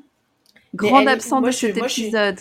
Moi, je suis persuadée, et ça, c'est un truc que je prends de Gilmore Giles, et j'en ai aucune honte. Dans Gilmore Giles, ils ont fait une réflexion sur euh, un des épisodes où une actrice qui est super importante n'était pas là pendant plusieurs épisodes et avait une histoire de merde à ce moment-là. Et eux, ils disent, et c'est tout à fait vrai, c'est à tous les coups, elle était en train de filmer une publicité qui lui rapportait plus de fric. Ouais, c'est ça. Je pense que c'est ça. Et d'ailleurs, il me semble que, il me semble que que l'actrice de la mère de Buffy, elle faisait des spots publicitaires. Il faut que je retrouve, mais il me semble que. Ouais, elle en faisait beaucoup, mais je crois qu'elle le dit aussi euh, dans le livre. Et là, c'est là que j'ai noté mon truc euh, par rapport à Owen. J'ai mis Owen ressemble à un comptable. Mais oui, et puis il a clairement 45 ans. Voilà. Donc là, elle dit. Euh, Xander, non mais Xander. Xander, en gros, il veut pas qu'on l'embrasse ou qu'on la touche ou qu'on la regarde. Euh, et, euh, et, Buffy, elle dit, c'est les années 90, euh, Clark Kent a un, un, emploi, moi je veux juste un date. Donc, et elle dit, I can do both, et c'est vraiment le truc... Est-ce que tu as vu le film 9 to 5 Non, mais il faut vraiment que je le voie, la comédie musicale avec Dolly Parton. Ah ouais. Je crois qu'il est sur Disney+. Et bah, de toute façon, c'est génial. Il y a Dolly Parton, il y a Lily Tomlin. Ah et il y a euh, une autre personne en plus qui est exceptionnelle. Et moi, j'étais, j'ai vu ce film. Et en fait, je pense clairement que c'est une référence à ce film-là, quoi. Ce sont les années 90. Je peux faire, je peux tout faire. Je peux faire les deux, en fait. Je suis une femme moderne et je peux faire les deux. Et, euh, et là, ça m'a fait mourir de rire. Elle a un beeper. Ouais. Elle a un beeper et ça, c'est trop drôle. Moi, si c'est l'apocalypse. Ouais, c'est vrai que les beepers, ça a marché euh, plus euh, aux États-Unis qu'ici. C'est ça. Et là, elle lui a fait la remarque et j'ai trouvé ça génial. C'est qu'elle lui dit Non, mais de toute façon, est-ce que la dernière fois, t'étais pas sûre? Est-ce que t'es sûre que c'est ce soir quoi? Enfin, comment tu peux être sûre que c'est ce soir Et euh, là, il dit Bah oui, oui, je suis pas sûre en fait pour la prophétie, t'as raison. Et là, elle lui dit Knowledge is the ultimate weapon, elle se casse. Et ça, je trouve ça génial. le savoir est l'arme ultime et elle s'en va et je, trouve ça exceptionnel. Euh, Buffy, par contre, elle est vraiment bien dans cet épisode, quoi. Ouais, elle est, géniale. Elle a, elle a des bonnes, elle a, elle a des, des, des répliques qui sont, qui sont cultes. Euh, voilà, et on arrive au bronze, et la chanson du bronze, euh, elle était sur la BO euh, de Buffy que j'ai écouté quand j'étais au collège et que j'avais copié sur une cassette audio. Et je l'ai trouvé pas mal cette chanson d'ailleurs, sauf que pareil, encore une fois, la chanteuse a un charisme de poulpe et elle sait pas très bien faire le playback, du coup, euh, ouais, c'est un peu gênant à regarder. Mais la chanson est euh, très bien. Mais la chanson est très bien et en fait, du coup, j'avais mis euh, les sous-titres en anglais pour être sûre de bien tout comprendre de l'épisode. Et, et j'ai, du coup, j'ai eu les sous-titres des chansons aussi. Et en fait, mm. chaque chanson colle au moment mm. euh, dans lequel elle est chantée euh, de la relation entre Buffy et Owen pendant toute la, tout l'épisode. Oui, oui, oui, carrément. Et euh, donc là, par exemple, on, on a donc... moi, j'ai mis qu'il transformait Dickinson en quelque chose de complètement morbide. Ouais, alors que c'est vrai que c'est pas le message principal. C'est pas le message principal pour moi, c'est plus euh, l'apologie d'une vie paisible, d'une réflexion sur la religion, sur la mort, sur le monde, sur euh, le fait d'être sur son, sa santé mentale aussi. Voilà, sur la santé mentale. Euh, clairement, Owen, niveau santé mentale, ça va pas du tout. Et Owen, il dit qu'il ressemble à Dickinson, et moi, c'est là qu'il y a toutes les alarmes Genre, euh, d'habitude, je sors pas, d'habitude, je parle pas aux filles, mais toi, t'es différente. Alors que moi, j'étais là, mais Buffy, elle Et encore une fois, en fait, je pense que c'est encore une fois à cause de, de, de, casting et le, le problème qui joue pas super bien, c'est qu'on a vraiment l'impression que c'est un gars qui veut faire genre, il est dark alors qu'il l'est pas du tout. Tu vois, genre le mec a, qui a sûrement une vie paisible et tout ça et qui veut trop se donner euh, un genre morbide. Euh, Parce qu'il sait pas parler aux autres en fait. Et euh, bah non, mais c'est juste que pour moi en fait c'est tellement mal fait et, et à chaque fois je me dis mais donc il doit y avoir un sort sur euh, sur Buffy parce que normalement Buffy elle arrive bien à cerner les gens assez rapidement et là le le mec c'est clairement une fraude mais euh, elle est à fond sur lui quand même alors qu'il dit que la merde. Bon après elle connaît pas Emily Dickinson du coup euh, peut-être que elle sait pas mais alors euh, elle fait genre elle pense que c'est un gros intello alors qu'il dit que de la merde. Alors là, par contre, dans la chanson, à ce moment-là où ils discutent tous les deux, il y a une, il se lève pour aller danser, il commence à danser, et là dans la chanson qu'elle chante, c'est, elle dit "Physical love is so meaningful for you". Donc mm. la, l'amour physique a beaucoup d'importance pour toi. Mm. Et, euh, et donc, moi, j'ai noté les hormones d'Owen, parce que clairement, c'est ce qui est en train de se passer. Enfin, les hormones de Buffy aussi, mais mm. euh, pour moi, il y avait tellement. Il y avait tellement pas d'alchimie, tu vois, c'est un peu ce genre de... Enfin, moi, ça m'est déjà arrivé euh, d'avoir des, des rendez-vous comme ça ou de donner, d'accepter d'aller à, un date avec un mec qui, que je sentais bien que ça collerait pas. Ouais. Euh, dans aucun sens du tout. Ouais. Euh, mais où mes hormones sont en folie et je me dis, ouais, allez, j'y vais, quoi. Ouais, ouais, ouais. Et c'est clairement ça. Buffy, elle a besoin de vivre quelque chose depuis qu'elle est tueuse. Elle a envie de bien l'aimer, mais tu vois que ça. Mais tu vois que ça colle pas et que ça et que et ils dansent ensemble et Owen il lui fait un sourire super bizarre. Et là t'as Cordy qui réplique et il fait vraiment une tête super bizarre. Enfin, il joue super mal. Ou alors, je sais pas, il y a un truc qui colle pas chez cet acteur, mais euh, ça va pas du tout, quoi. Et il y a Cordy qui rapplique et qui commence à, foutre la merde. Et, euh, et euh, lui, il est là, mais non, mais je danse avec Buffy, je suis en train de danser avec elle, quoi. Et, et, franchement, tout ce trop, tout ce, pardon, tout ce, tout ce fil rouge entre Buffy et Cordelia sur par rapport à Owen, hmm. pour moi, ça marche absolument pas, quoi. Non, non, ça marche pas. Mais Limite, la jalousie de Xander, elle fonctionne mieux que le délire de Cordelia. À quel moment Cordelia, elle s'intéresse à ce genre de mec? Il, Ouais, jamais. Il est même pas. Enfin, je suis désolée, mais il est même pas si bien foutu que ça. C'est pas Jared Leto. Ça aurait été Jared Leto, j'aurais dit pourquoi pas, quoi. Le danger de Jared Leto, le danger de danser avec un vampire, éventuellement. Ça, j'aurais même plus cru, tu vois. Ouais. Euh, mais c'est c'est pour ça que moi je pense que c'est lui le le l'élu quoi parce que il n'y a pas d'autre solution en fait. Oui bon. Et euh, il y a ce il y a ce moment là dans le dans le dans la chanson où euh, la chanteuse elle dit tu tu souffrirais pour moi donc es là clairement ça va pas être une relation saine. Ouais saine ouais. voilà. Et là on cut en fait sur sur Giles, et sa all-timer. Et, il a flippe peur. un peu quand même. Hein. Ouais, il, a peur.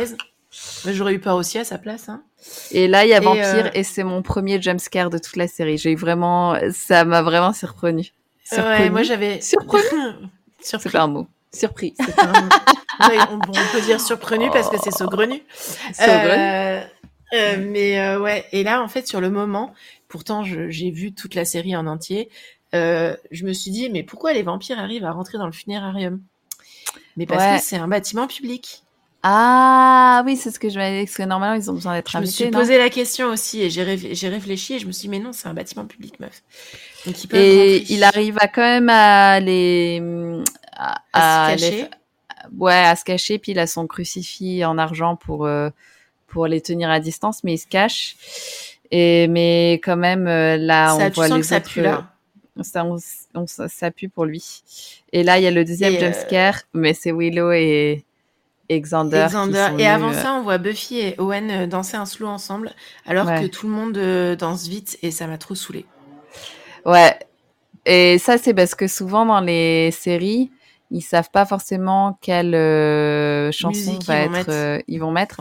Et de toute façon, même quand ils savent, euh, ils sont obligés de faire euh, une scène sans son en fait parce que euh, pour le le montage. Du coup c'est pour ça qu'en général c'est ils savent c'est mal fait les, les, scènes de danse parce que ils sont jamais ils font jamais des les gens sont jamais vraiment en même temps.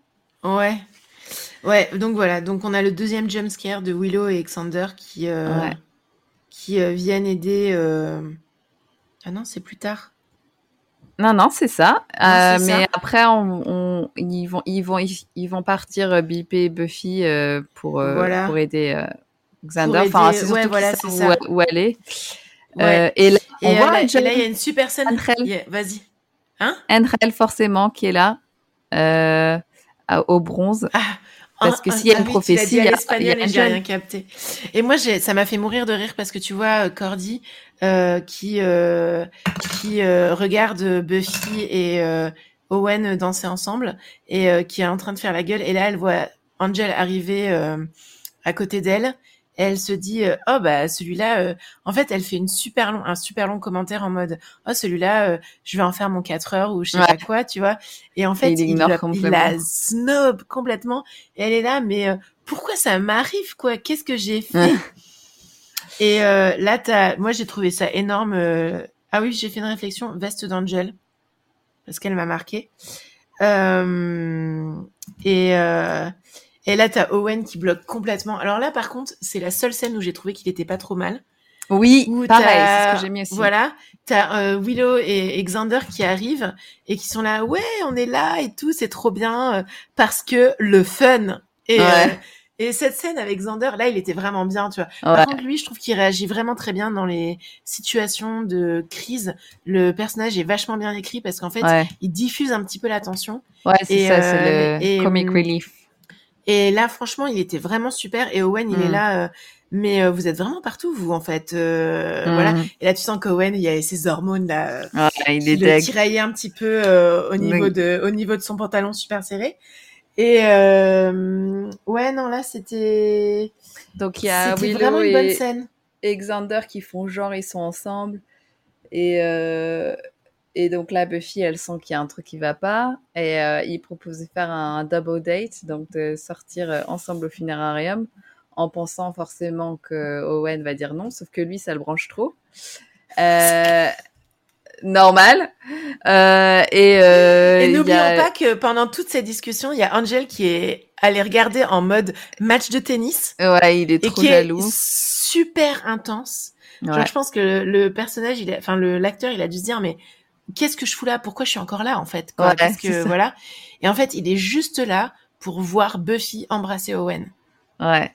C'est la, moi pour moi, c'est la seule raison pour laquelle ils l'ont. Mais il a même pas l'air dégoûté, je trouve. Il a ah, juste l'air méga intense. Ah moi je, je trouve qu'il a l'air super jaloux. Mais euh... moi j'ai marqué euh... Angel mat de marbre. Après, euh, j'ai ce que j'ai trouvé pas mal justement euh, dans donc le personnage d'Owen, c'est qu'il avait fait référence au fait qu'elle avait qu'elle avait l'air d'être deux personnes et c'était une plutôt une bonne analyse pour le coup. Ouais. Et donc euh, elle reprend ces thèmes-là, elle lui explique écoute là je dois être l'autre personne, donc il faut que j'y aille. Et j'ai trouvé ça pas mal. Donc cette scène est, est bien. Et là on les retrouve au funérarium. Owen les a suivis, gros débile. Ouais. Euh, encore une fois j'ai mis joue pas très bien donc va pas survivre sauf si c'est l'élu. Euh, et là, moi, il y a Buffy qui, est dans, qui arrive dans la pièce où, où Giles, où on a quitté Giles euh, tout à l'heure, et la pièce est complètement détruite. Et Buffy, elle se dit bon bah voilà, parce qu'elle doit savoir euh, par Willow. Et, et franchement, je me souvenais plus ce qui lui était arrivé en fait. Quand quand je le vois, j'ai eu un mini jumpscare quand je l'ai vu sortir du tiroir. Sortir du tiroir avec un cadavre. Et, et donc Buffy, elle va protéger les ados dans le bureau. Euh, mais elle a pas bien regardé, dis donc. Et, euh, et là, on voit un cadavre qui bouge. Et c'est les vampires. J'ai été jugée. C'est ça. et en fait, moi, j'ai trouvé. Une... Il pète la vie. Et là, il y a une petite scène que j'ai trouvé vraiment cool. C'est quand Giles et Buffy cherchent dans les tiroirs de la morgue ouais. euh, où est le corps? Et euh, moi, j'ai trouvé aussi qui est vraiment une bonne scène en mode n'importe quoi. C'est la barricade de Willow et, et euh, mais oui. Sander. Et moi, j'étais là, mais les gars, sérieusement, quoi. Et ils mettent des vases euh, sur les. Mais oui, et ils balancent des trucs, des coussins et des trucs comme ça. J'étais là. Et euh, petit. Et au genre, il se dit pas, mais c'est qui ces gens qui font, qui se font des. Mais oui, qui font des balades dans les funérailles et qui se. Mais oui, et qui se barricadent. Enfin, bref. Et là, euh, le gars, il s'appelle euh, Borba, le vampire. Euh... Ouais. Le vampire. Pork and euh, beans, et j'ai pas compris. Bon, bref. Pork and beans. Qui est-ce qui dit pork and beans? C'est plus bah, tard. je sais pas. Euh... je me suis fait la réflexion, mais je l'ai pas noté parce que je me suis dit que ça voulait rien dire. Et là, ça, j'ai bien aimé parce qu'en fait, bon, bah, t'as Owen. Alors, Owen, il a fait un truc qui m'a aussi gêné parce qu'il est vraiment creepy jusqu'au bout, ce mec c'est qu'en gros, il dit euh, non Buffy, je suis là pour te défendre, je dois te sauver et tout machin, et il réagit. Euh, et c'est là que je me rends compte la petite remarque de Willow, euh, il est sensible, mais il est quand même très masculin. C'est mm. vraiment ce côté, genre, il a besoin d'être romantique à fond. C'est-à-dire qu'il veut défendre Buffy, il veut se battre pour elle, et elle, c'est la jeune femme sans défense. Et en même temps, en mode, c'est, je pense que c'est le genre de mec qui serait capable de faire un double suicide, quoi, tu vois. Ouais, c'est ça. C'est clair, mais c'est vraiment ça. Ouais. Le mec toxique à 100%. Bon, il est réveillé, il a un trauma crânien. Là, il est quand même capté qu'il voulait pas parler avec Buffy. Moi, je me dis, ah, il est peut-être revenu à la raison. Euh, mais ouais, moi j'ai mis, mais qui réagit comme Owen dans ce genre de situation? Personne. Euh, et bref. non, là, il a quand même dit qu'il voulait partir. Ouais. ils se sont débarrassés du vampire, ils l'ont balancé dans le four. Ouais. Voilà. Donc, euh, c'est bon, c'est assez rapidement. Ouais. Euh, pour l'élu, euh, voilà, qui est. C'est pour ça, là, moi, je me suis dit bon. encore une fois, c'était pas lui l'élu, quoi. donc ça va. Je pense que ça va être Owen. C'est ça. Et, euh, et, donc là, on arrive à la scène de fin, euh, comme d'hab. Moi, je, je, les aime bien ces petites scènes de fin. Euh. Mais là, je l'ai trouvé vachement bien cette scène-là. En plus, la, discussion. Alors, ben, Xander, c'est jusqu'au bout qui m'a saoulé. Franchement, j'en avais trop marre. Et j'ai bien aimé la scène avec Owen, en fait, où où c'est Buffy qui prend la décision de se débarrasser d'Owen. Ouais, est-ce que lui, il, il s'est trop amusé alors qu'il a eu un trauma crânien et qu'il a manqué de mourir? Failli mourir. Et euh, il dit ah ouais, qu'est-ce que quand, quand est-ce qu'on peut se revoir et machin? le mec euh, vraiment. Le mec, il était euh, là en mode Fight Club, hein. Ouais, c'est ça. Mais ouais, en fait, c'est le personnage de Fight Club, en fait. C'est ça. Euh, Sauf que honnêtement, comment ça se termine? Honnêtement. Edward Norton est vachement plus sexy. Oui, il joue mieux et puis il est plus sexy, mais il est, il est tout aussi problématique. Euh, oui. Et, euh, et bref, du coup, euh, elle lui, eh. elle lui sort toutes les excuses. Donc, je veux juste être amie. Ce n'est pas toi, c'est moi, machin. et et là, on en apprend un peu plus sur Jace qui se confie un peu. J'ai bien aimé Jace dans cette scène. Ouais, j'ai vraiment Il avait seulement 10 ans quand son père lui a dit qu'il allait être le Watcher. Et c'est vrai que j'y avais pas encore pensé. Que... Et moi, j'avais trouvé trop mignon parce qu'il a dit, mm. lui, euh, à 10 ans, euh, il voulait être, euh, il voulait être vendeur de légumes. Il voulait être épicier. Ouais. C'est trop mignon. il voulait être épicier et il dit bah moi à 10 ans je voulais être épicier et c'est vrai. Tu retournes. Je pense que Jace il doit avoir la quarantaine donc 30 ans en arrière euh, c'est les années 60 donc oui ça peut être le genre de truc que les gamins trouvaient kiffant dans les années 60 parce qu'ils vendaient des bonbons et tout quoi. Mm. Et lui, il a dit, il voulait être épicier ou il voulait faire un autre truc aussi, rien à voir. Ouais, genre chauffeur euh, de bus ou un truc comme ça, un de truc bus, que les enfants veulent faire. Et son père lui a dit, bah voilà, il lui a parlé de sacrifice, il lui a parlé de de devoir. Euh, et c'est ce que j'ai bien aimé, c'est son père était Watcher et sa grand-mère. Oui, moi aussi j'ai bien aimé ça, sa grand-mère. Et ça, j'ai bien aimé. Et lui, il lui dit, tu vois, moi non plus, j'ai pas eu le choix. Et il lui dit, I don't have an instruction manual. An instruction manual. J'ai pas un manuel d'instruction. Et retiens bien ça, parce qu'on va en reparler plus tard dans la série. Ouais. Voilà, il a pas de mode d'emploi. Et là, on retrouve le master euh, pour la scène de fin. Ouais. Et le master, il a un bad Attends, juste pour expliquer, en gros, elle dit. Euh elle dit euh, qu'en gros, euh, euh, Willow et, Xander, ils connaissent, ils comprennent les risques, mm. alors que Owen, deux jours dans sa vie, et il meurt, quoi. Parce que c'est un idiot, quoi. Et ça l'a fait réfléchir aussi au, type de relation qu'elle voulait avoir avec les hommes. Et c'est plutôt bien. Ouais, mais c'est aussi le truc où en fait, encore une fois, euh, je sais pas où est le problème exactement, mais que dans cette après c'est une ado c'est normal elle n'a pas la maturité de d'une femme. Mais euh, que dans cet épisode là c'est elle où, elle se sent comme si c'était elle qui avait un fardeau ce qu'elle a. Mais là dans, dans cet épisode là c'est clairement que le gars c'est lui le gars c'est un gros boulet quoi. Euh, donc elle devrait elle devrait pas être triste euh, de pas pouvoir le voir parce que c'est un gros boulet moi, ça, c'est un euh, truc qui m'a vachement dérangé dans cet épisode. C'est que euh, Owen est romanticisé. Hmm. Romanticisé? C'est bon ce que je dis là? Je pense, hein, mais après, euh, ouais. je suis pas une. Romanticized. Parce qu'en anglais, on dit romanticized. Euh, mais en tout cas, il est, il est. Ouais, il est romancé. Oh, on s'en fout. Bref, euh, il est, il est vu du début jusqu'à la fin, euh, quasiment. Il est vu comme quelqu'un de positif, en fait. Ouais. Alors, alors je sais pas, hein, mais moi, c'est l'impression que j'en ai. Alors peut-être parce qu'à chaque fois que je le voyais, j'étais hyper en colère. Parce que je me disais, mais purée, mais sérieusement? Et, euh, et ce qui m'énerve aussi encore, encore une fois, c'est que par la suite, ce genre de personnage, il a été encore utilisé. Là, on est en 97, enfin, au moment où les, la série a été écrite, on est en 96, 97. Tu vois. Mmh. donc pourquoi pas à la rigueur, mais c'est que ce type de personnage a continué à être écrit encore et encore et encore mmh. dans dans Sex and the City, il y a des personnages comme ça.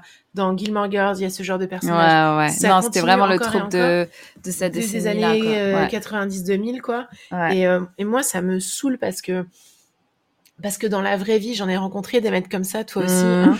Euh, et ces mecs-là, euh, non seulement euh, ils sont chiants comme la pluie, mais en plus de ça, ils te font porter tous leurs traumas et tu dois être infirmière. Et je trouve pas ça euh, sain du tout. Et en plus de ça, euh, en plus de bah, ça, ils sont pas bons au lit. Ils sont pas bons au lit, quoi. Non, mais faut dire les choses comme elles sont. moi, j'avais un voisin qui était comme ça. J'entendais baiser avec sa meuf. Voilà, elle n'avait pas d'orgasme. Hein. Je peux te voilà, tu vas, semblant. Tu vas sur des généralisations, mais euh, euh, mais ouais, c'est vrai que c'est le genre de. Ça part de mon expérience à moi aussi. De euh, relation mais... qui a été qui a été vraiment valorisé. Ouais, valorisé, mis sur un piédestal, alors qu'en fait c'est des relations hyper toxiques dans lesquelles. Hyper toxiques. ben nous on, on pensait que c'était un peu ça le l'amour passion quoi moi, je trouve euh, ça, je trouve ça pas, pas bon du tout, quoi. Je trouve ça pas bon du tout. Euh, D'ailleurs, je vais changer ma reco, en fait.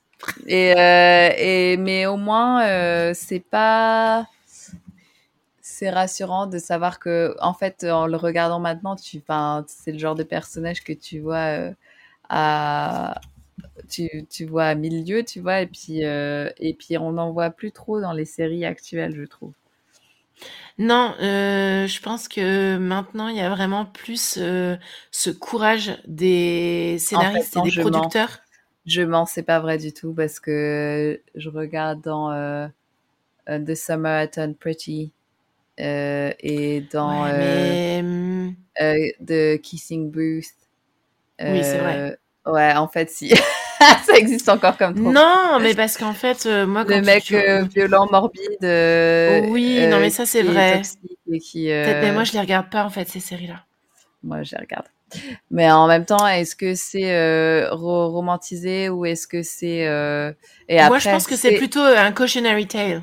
Et c'est le, ouais, c'est en, en, gros, c'est le genre de relation dans lequel tu te retrouves souvent quand t'es ado et que tu sais pas encore vraiment ce que tu veux. Et en même temps, c'est en général des séries euh, et des livres et tout ça qui sont euh, inspirés euh, de Jane Austen et de euh, Raison et Sentiments, de euh, et euh, quand tu regardes euh, Orgueil et préjugés, Marc Darcy, c'était trop ça aussi. Hein. Il est hyper toxique en fait, Marc Darcy. Oui, complètement. Mais moi, le, mon préféré en fait, c'est Bingley. Ouais. C'est euh, c'est celui qui. J'ai jamais lu un livre bah, de Jane euh, En fait, Bingley, c'est le mec que la sœur de Elisabeth, la sœur aînée, ah oui, oui, avec oui, lui. mais comme elle n'arrive pas à montrer ses sentiments, et lui, en fait, il est hyper honnête, il, est toujours joyeux et et dans le livre, ils disent même euh, quand ils vont se marier, euh, euh, ils sont très heureux, mais euh, ils se feront dépouiller parce que tout le monde pro, pro, ils sont tellement gentils et naïfs que tout le monde profitera de mm. leur générosité.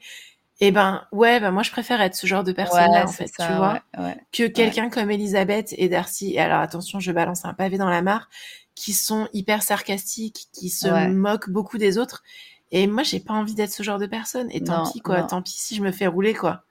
Mais moi, j'ai envie de, j'ai envie d'être, j'ai envie d'être, euh, j'ai pas, j'ai, ouais, j'ai pas envie d'être. Déjà que je travaille avec des ados toute la journée, j'ai pas envie d'en rajouter, quoi. Euh, euh voilà. Donc euh, là, on a la dernière scène, toute dernière scène Solène, master. Solène a eu un magnifique gasp, à mon avis. On retrouve le master auquel je ne m'attendais pas. Et là, méga plot twist mais pas à la chair de poule, plutôt un vrai méga plot twist, vraiment. Ouais. Et là, on voit l'enfant du bus. Et c'est l'enfant du bus qui était The Anointed. Et ça, moi, je trouve ça hallucinant parce que au début, tu vois, le, il s'est vachement bien fait cette scène parce qu'au début, tu vois que le maître, euh, il a passé une mauvaise journée, il est pas content, euh, y a, y a, ça lui plaît pas quoi, parce qu'en fait, je pense qu'il se serait bien servi de l'autre vampire en fait. Hmm. Euh, qui, euh, spoiler, ce vampire-là était un était dans le bus parce qu'il était, il devait, il devait aller à la police parce que il avait commis, il était soupçonné d'avoir commis un double meurtre. Donc moi j'étais là, je suis désolée, dans quelle situation aux États-Unis un mec soupçonné d'avoir commis un double meurtre, bon d'accord il est blanc, mais mm. un mec soupçonné d'avoir commis un double meurtre convoqué à la police se balade tout seul sans protection policière. Mm.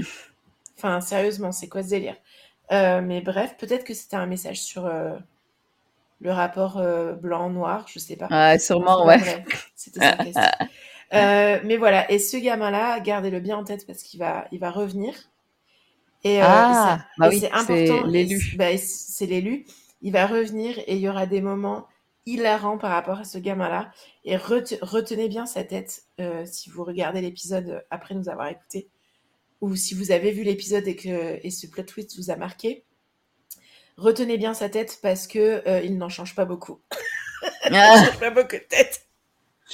Mais non, mais Je sais pas qui est ce gosse en fait. Je sais pas qui est ce gosse. Je sais pas d'où il vient.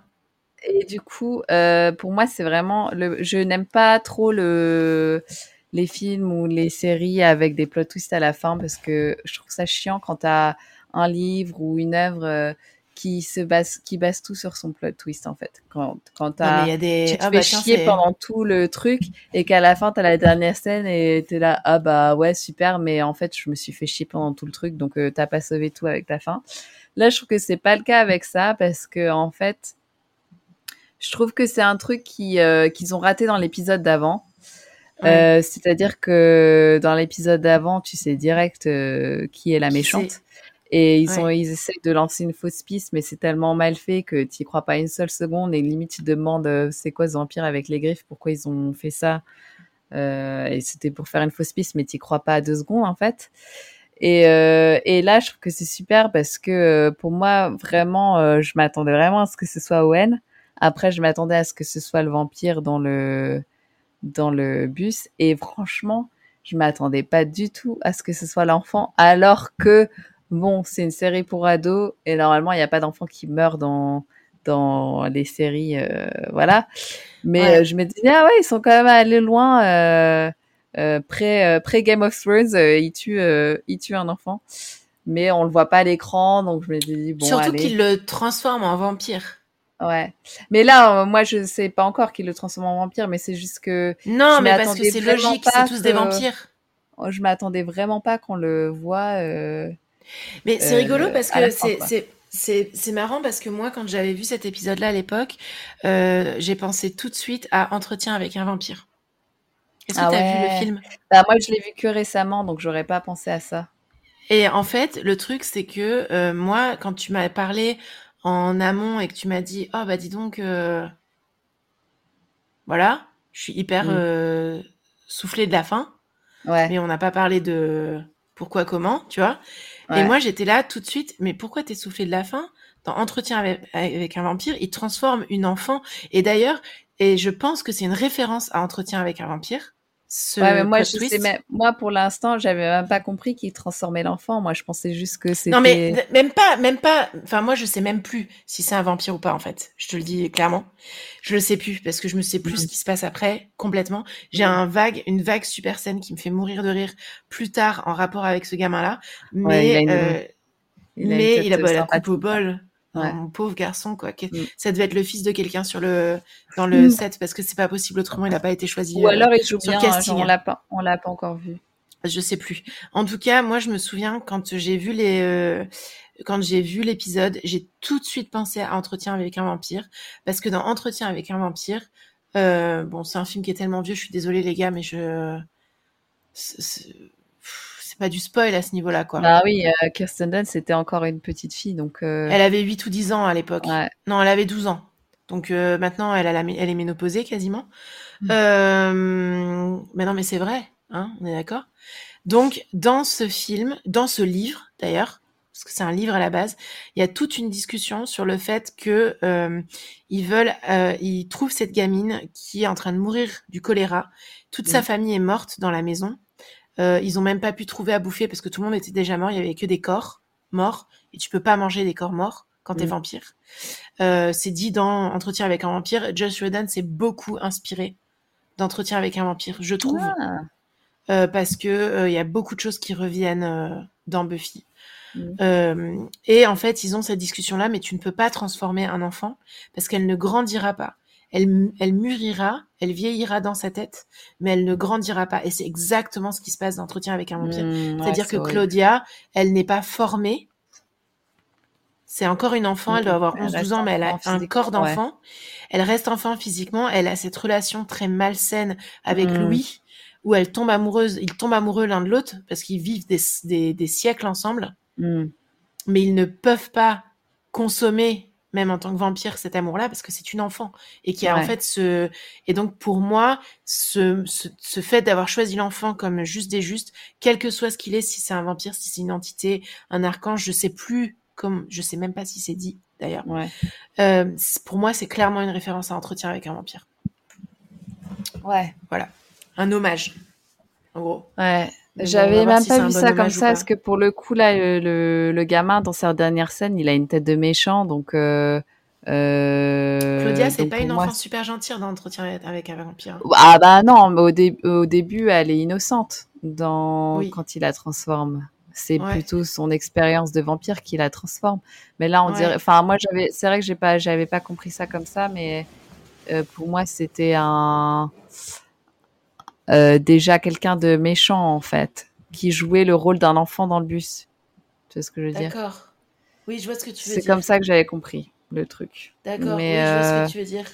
Mais j'imagine qu'on saura euh, au prochain épisode. tu verras bien. En tout cas, le prochain épisode est vraiment très bien. D'accord. En tout cas, moi, ce que, ce que je m'étais dit, c'est que euh, à l'époque, tu devais attendre au moins une semaine pour voir le prochain épisode. Et là, je pense que c'est le premier épisode où je me suis dit, ah, j'ai vraiment envie de savoir la suite. Et le prochain euh, épisode est vraiment super. Enfin, moi, je, c'est un de ceux que j'ai vu à l'époque parce qu'il remontait, il remontrait les épisodes euh, hmm. après. Tu sais, il remontait les anciens. Oui. Et euh, du coup, c'est un que j'ai vu à l'époque et il m'a vachement marqué. Il me marque toujours autant. Parce qu'à chaque fois que je le vois, je me dis, ah, celui-là, c'est pour les années 90 c'est vraiment un très bon épisode de série euh, fantastique. Quoi. mais tu vas trop me hyper. Euh. Ouais, mais non, t'es pas trop hypé, c'est vraiment très bien. Voilà, donc moi cet épisode-là, comment est-ce qu'on pourrait le noter? Comment est-ce que je pourrais noter cet épisode-là? Vas-y, commence toi pour la note parce que j'ai pas d'idée de, de notation. Alors moi, je pense que j'aurais une note peut-être plus élevée que la tienne parce que pour le coup, c'était vraiment la première fois euh, c'est ça le truc qui est nul avec les trucs à plot twist, c'est qu'en général, tu peux pas vraiment les revoir et les apprécier, ceci c'est vraiment très bien fait, comme euh, genre le sixième sens. Mais euh, ou même Fight Club, qui est devenu un film pour beauf, mais qui est quand même un très bon film. Mais non, mais c'est un film super intelligent. J'ai lu oui, oui, je sais, mais c'est un peu, c'est un peu comme dans Barbie, le Godfather, tu vois, le parrain, c'est un super film, mais c'est un peu le, film, euh, c'est le film préféré de tous les mecs de base, quoi. Oui. Euh, le parrain et les chevaux. Et, et, les chevaux. Et, les chevaux.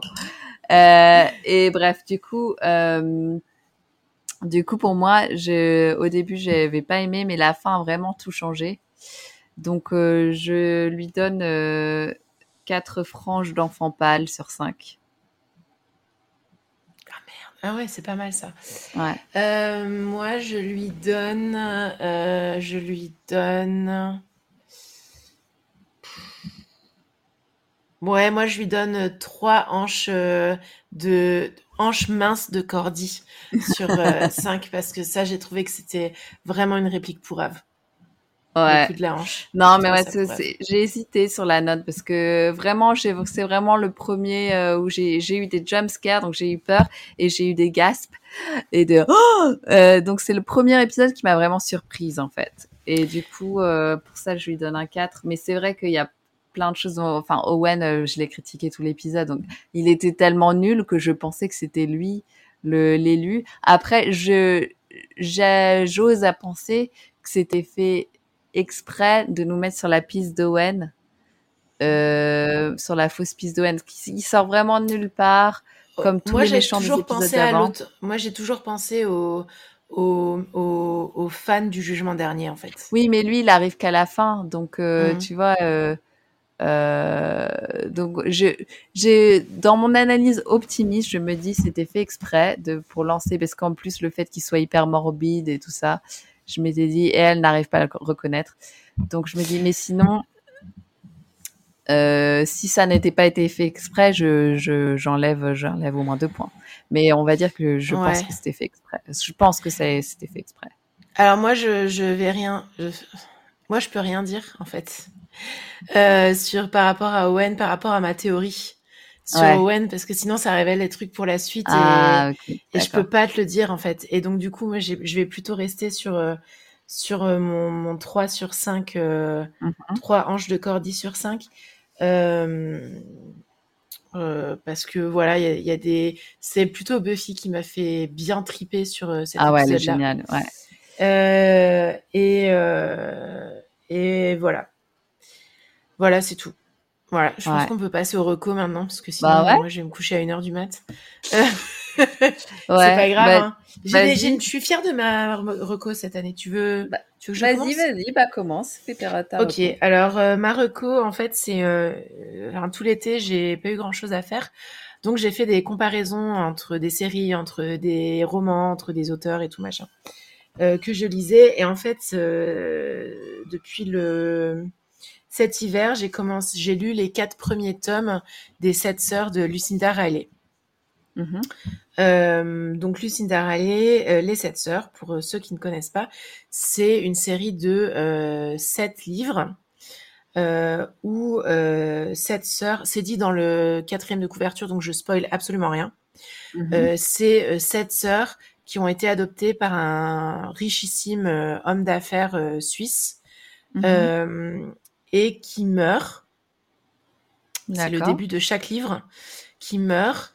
Et, euh, et donc euh, les sept les sept livres voient les sept sœurs partir euh, à la recherche de leur de leurs origines puisqu'il les a adoptées. Mm-hmm. D'accord. Voilà.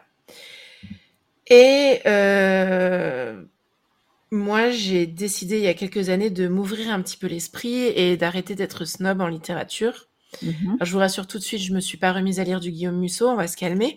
Mais euh, je me suis dit, voilà, tout le monde. Euh, oui, je suis une grosse snob, mais j'ai lu du Guillaume Musso. Hein. Mais bah oui, j'avais 20 ans, quoi. Voilà. Mais j'ai arrêté parce que bon, j'ai plus le temps. Euh, mais je me suis dit, voilà, les sept sœurs, c'est vraiment absolument partout. je vais lire les sept sœurs. Et donc, voilà, comme elles ont été adoptées, c'est vraiment le trope du secret de famille, des origines, mmh. euh, et c'est un peu le classique de euh, tu as le présent, les découvertes au présent, et tu as le retour en arrière. Ouais, d'accord. Voilà. Euh, et Lucinda Riley, elle a écrit le premier des sept sœurs en 2014.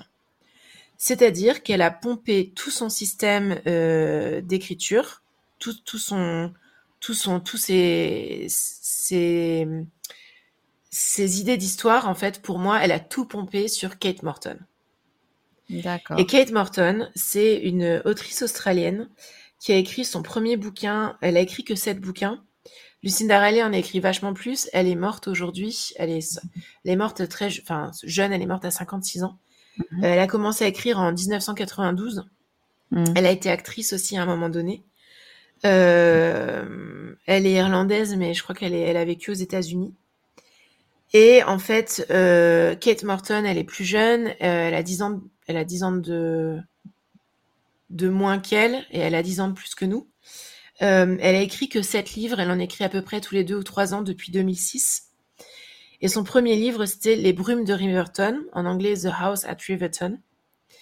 Et mhm. elle, en fait, son système, c'est aussi les secrets de famille, la découverte euh, par une personne qui, qui serait sur le moment un petit peu fragile. La différence, c'est que euh, moi, je lis beaucoup, euh, je lis beaucoup de romans policiers, je lis beaucoup de trucs à secret de famille parce que c'est mon grand kiff dans la vie mhm. de lire des trucs comme ça. Et forcément, au fur et à mesure, bah, tu commences à découvrir tu découvres en fait euh, l'histoire à la fin. Tu mhm. découvres assez rapidement ce qui s'est passé. Tu comprends assez vite.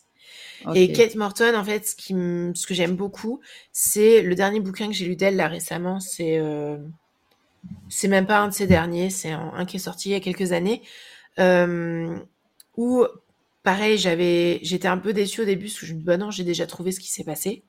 Ouais. Mais en fait, non. Il y a toujours un plot twist qui fait oui, t'as trouvé ce qui s'est passé, mais tu comprends pas pourquoi ça n'a pas été révélé plus tôt. Et tu comprends pas pourquoi les circonstances de machin entre les personnages et tu comprends pas.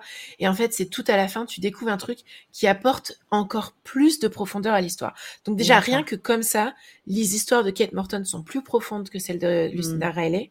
Et t'as toujours un plot twist à la fin qui te révèle encore plus les choses et où tu es là, mais what? Et ça rajoute encore de la profondeur. Mm. Et ça rajoute encore quelque chose. Et t'es là, mais, mais, et tu, et tu pleures pour les personnages, en fait. Ah oui, d'accord. Tu, tu, tu, tu, ça te fait mal au cœur, mais vraiment, ça te tord les tripes. Alors que Lucinda Riley, mais le nombre de fois où j'ai levé les yeux au ciel. Et c'est, des bons bouquins d'été. Ouais. Je, je crache pas dessus. Dans le Donc, est-ce que tu recommandes alors les sept sœurs? Que Je recommande les deux. Ouais. Mais pas du tout pour la même chose. D'accord. Si tu aimes Kate Morton et que tu lis les sept sœurs en te disant que ça va être comme Kate Morton, non. Non. Ok parce que les personnages sont pas aussi finement écrits, parce que euh, la l'écriture est pas aussi d'aussi bonne qualité. Faut savoir mmh. que Kate Morton, elle a fait un master en littérature gothique.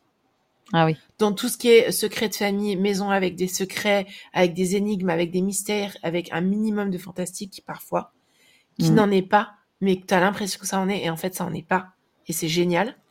Ouais. Parce qu'elle a pas besoin d'apporter du fantastique pour euh, pour faire vivre ces histoires en fait. Et, euh, et, en fait, ce qui m'a apporté à faire ma reco aujourd'hui, c'est que euh, ces derniers mois, j'ai lu beaucoup de, j'ai lu quatre Lucinda Riley dans les Brumes de Riverton et j'en ai lu un autre l'hiver dernier qui s'appelle L'Ange de Marchman Hall. Mm-hmm. Et ce que je reproche à Lucinda Riley, c'est son drama. C'est très drama. C'est bien pour l'été, c'est bien quand tu veux euh, te détendre et tout ça, mais parfois tu es là, tu es dans la douleur des personnages en fait. Mm était là, mais il y a trop de douleur en fait. On aurait pu enlever des choses et, écrire mieux. Voilà. Donc c'est une recommandation qui, euh, qui critique. Qui, qui, critique. Qui est dans la dénonciation. Qui critique pas Kate, qui critique pas Kate Morton par contre. Mais donc, euh, donc en gros, c'est une recommandation pour Kate Morton. Ouais, mais Lucinda Riley, c'est sympa aussi. Lucinda Riley, c'est bien pour l'été. Kate Morton, c'est bien pour l'automne. Voilà. C'est beau ce que tu dis. C'est beau, hein. Et en plus, ça, rime, presque. Ouais. Et voilà. Bah écoute, ça fait beaucoup de livres à lire, mais euh, c'est intéressant comme analyse. Euh, du coup, ça m'a quand même donné un peu envie.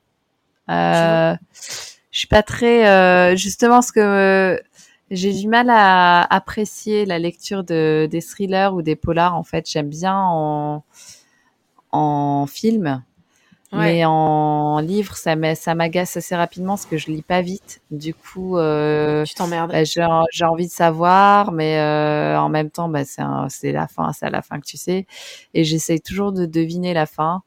Euh, et à chaque fois, en fait, ça me gâche ma, ma lecture parce que j'essaie de mmh deviner. Si j'ai deviné, bah, ça m'énerve. Si j'ai pas deviné, ça m'énerve.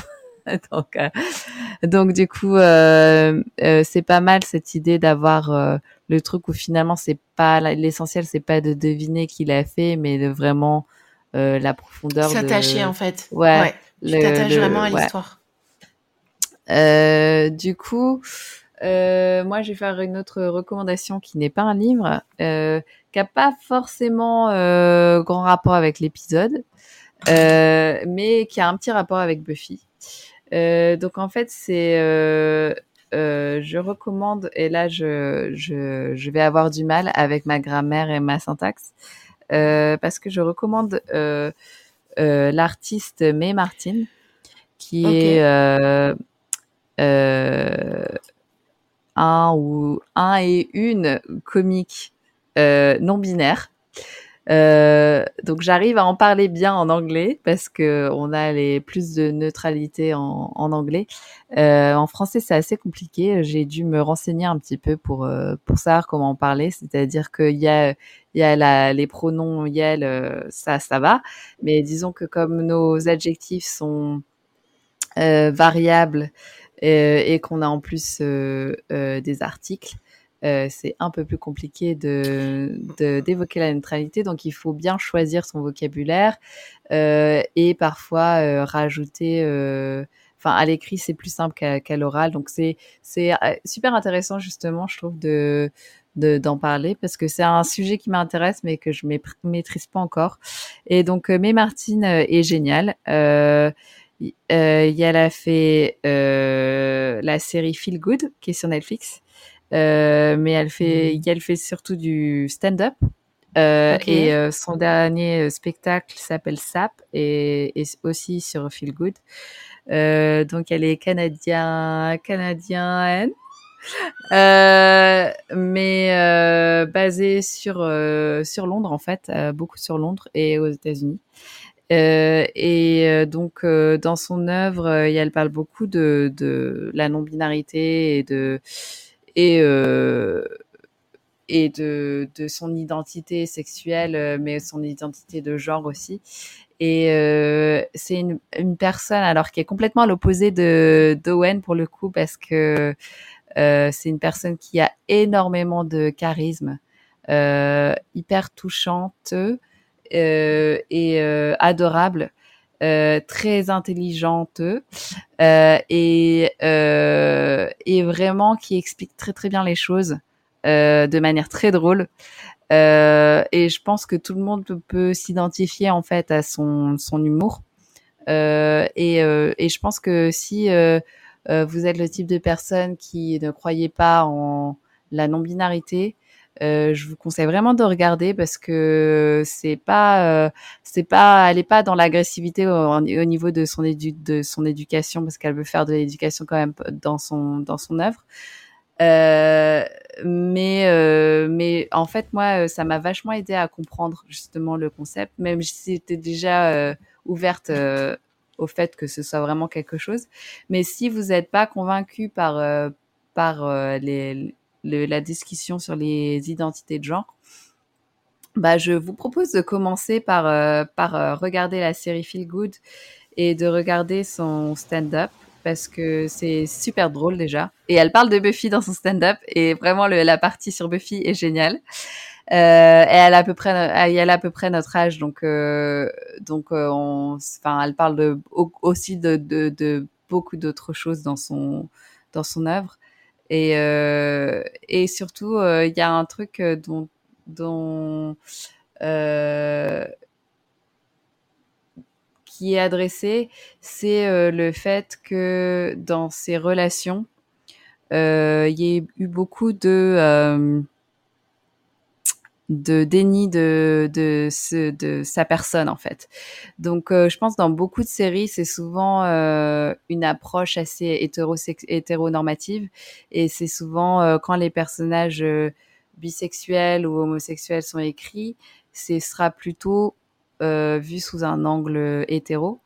Et souvent on va parler de quelqu'un qui se, qui découvre son identité homosexuelle ou queer euh, et de la difficulté de ce de de ce voyage, on va dire. Euh, et, euh, et, là, en fait, euh, euh, May Martin, elle parle dans, elle parle dans Feel Good et qui est largement inspirée de son, de sa vie, euh, de d'une de ses relations où en fait. Euh, la, la, femme avec qui euh, elle était à l'époque où May euh, s'identifiait encore comme une femme. Euh, donc c'était une relation euh, lesbienne. Euh, en fait, la femme avec qui elle était à l'époque était était hétérosexuelle avant d'être avec May. Et du coup, elle, elle assume pas trop la relation et elle, elle, en, elle en parle à aucune de ses potes. et donc, en gros, elle est encore dans le dans le closet. Euh, et, euh, et, en fait, euh, ça montre l'impact que ça a sur la santé mentale de May.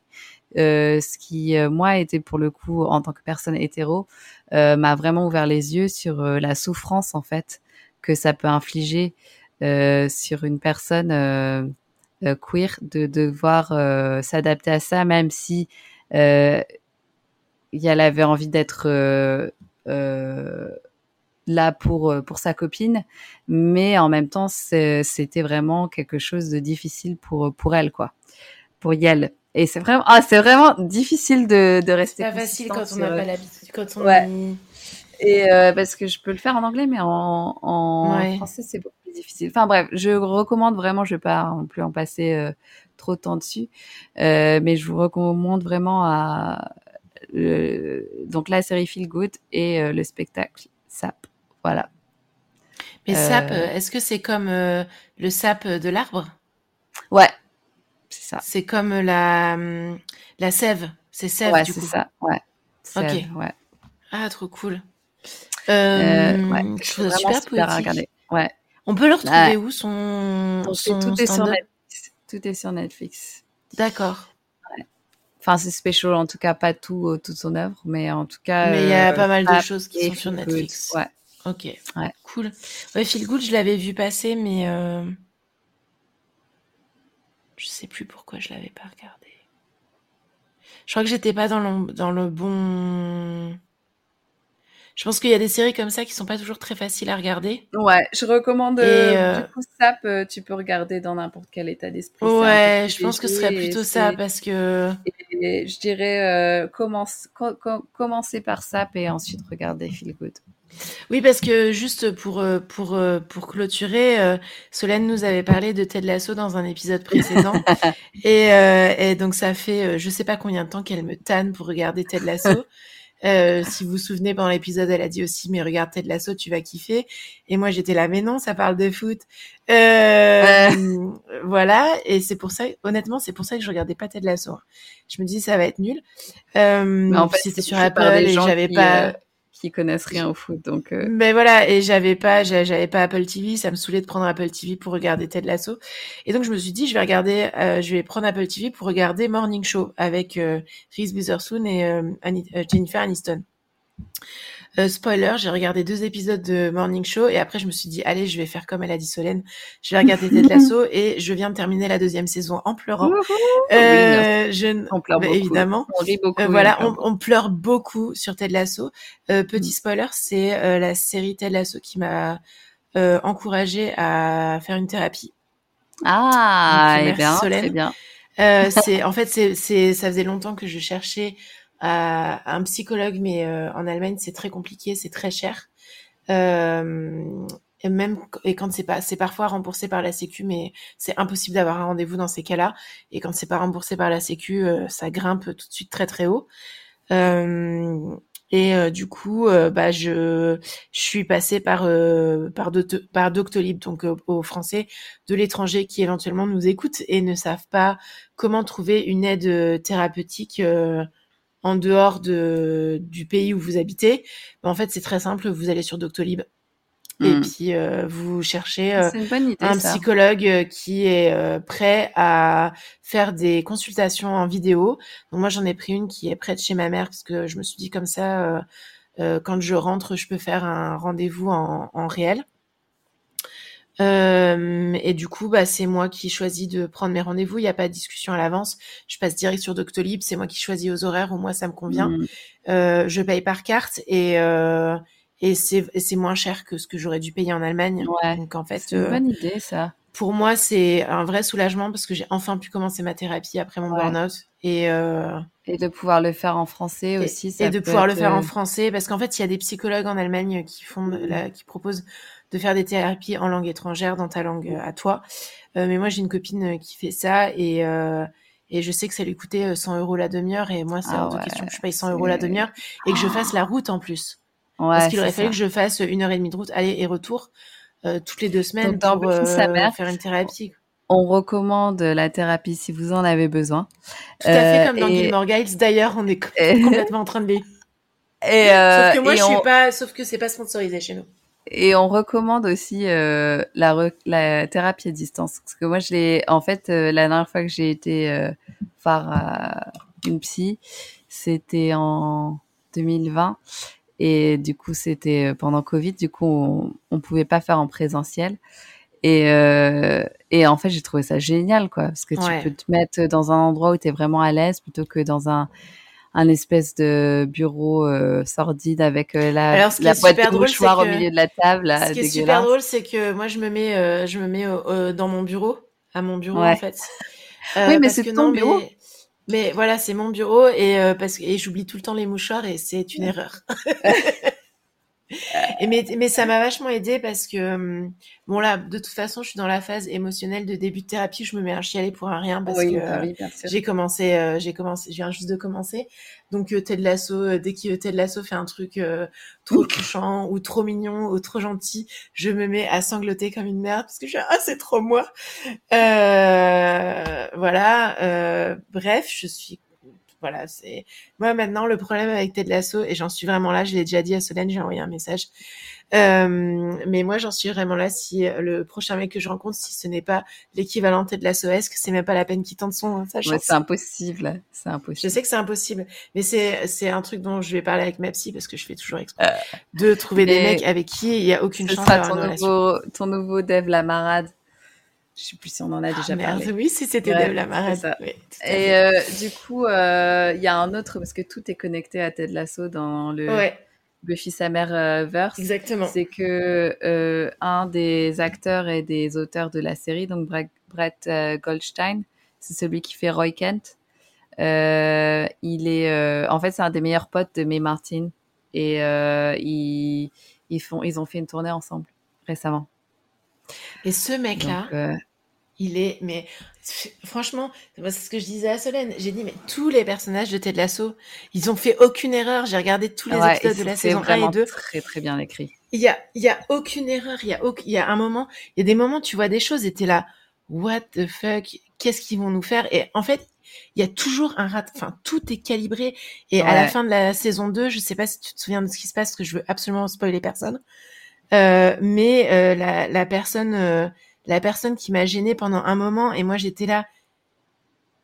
Non, mais comment ils vont tourner ça? Non, mais c'est pas possible, c'est pas rattrapable. Ils peuvent pas le transformer. Ils peuvent pas transformer cette personne-là en personne positive. C'est pas possible, ça ne va pas marcher et ça ne marche pas. Et du coup, ils la gardent en personne négative. Mais c'est un plot twist de ouf. Et j'ai pas regardé la saison, la série depuis jeudi, je crois, parce qu'en fait, je, je sais qu'il reste plus qu'une saison et donc du coup, je je me garde euh, les épisodes, donc je vais regarder un demain matin, tu vois, par exemple. Et alors, ça te fait quoi de voir euh, Giles en gros méchant? C'est pas la première fois. Oui, c'est vrai, t'avais vu une autre série. J'avais vu euh, une autre série, une, une adaptation d'Erlan Coben où il était méchant. Mais moi, je trouve que ça lui va très bien, en fait. Ouais, il le fait très très bien, ouais. Il le fait très très bien et et j'en dirai pas plus, sinon je non, j'en dirai pas ah. plus. Bon, bah écoute, et je pense voilà. c'est notre plus grand, plus long épisode. Ouais, je crois que c'est le plus long épisode qu'on a fait, mais en même temps, c'est notre épisode de rentrée. Ouais, ça faisait longtemps, il fallait qu'on parle, fallait qu'on vous parle et qu'on vous raconte notre vie. Ce qui est génial, c'est que j'ai pas parlé de mes traumas, mais j'ai réussi à parler de ma thérapie. voilà. Et moi, j'ai réussi à parler d'Oppenheimer qu'une fois, donc ça va. Ouais, bah non, deux du coup. Euh... Ah la mauvaise foi. Euh, bah sur ce, je pense que on va. Là, il est chez moi, il est 23h32, donc je me lève dans 5h30. Oui. donc euh, je vais aller me coucher. Euh, non mais c'est bien, j'ai une journée de merde demain, donc euh, du coup je sais que je vais la passer dans le brouillard et ce sera ce sera la meilleure façon de la passer. Euh, je crois que moi j'attends l'orage, hein, clairement. Moi j'attends l'orage euh, de la météo. Ça, arrive mercredi et je n'en peux plus d'attendre. Euh, je vous et demain c'est le 11 euh, septembre. demain, oh putain c'est vrai. Ouais mais c'est moins fort qu'il y a. Never forget. Euh, donc. Mais en tout cas, bah bon courage à tous pour demain, pour qui c'est un lundi pas comme les autres. Et euh... qu'est-ce que je raconte? Non mais franchement, ça va pas du tout. Hein. ouais, c'est pas de. Ouais, allez. Parce que Solène, elle me regarde, elle est là, mais quoi? Euh, Sur sur ce, on n'a pas en direct et que on va sortir l'épisode dans un mois, donc euh, ce sera le 11 Ça aura plus d'importance. Ça aura plus d'importance. Euh, bonne soirée à tous. Merci Solène. Ouais, merci Annie. Voilà, d'avoir tenu jusque là. À tout le monde. Ouais, bonne rentrée à tout le monde.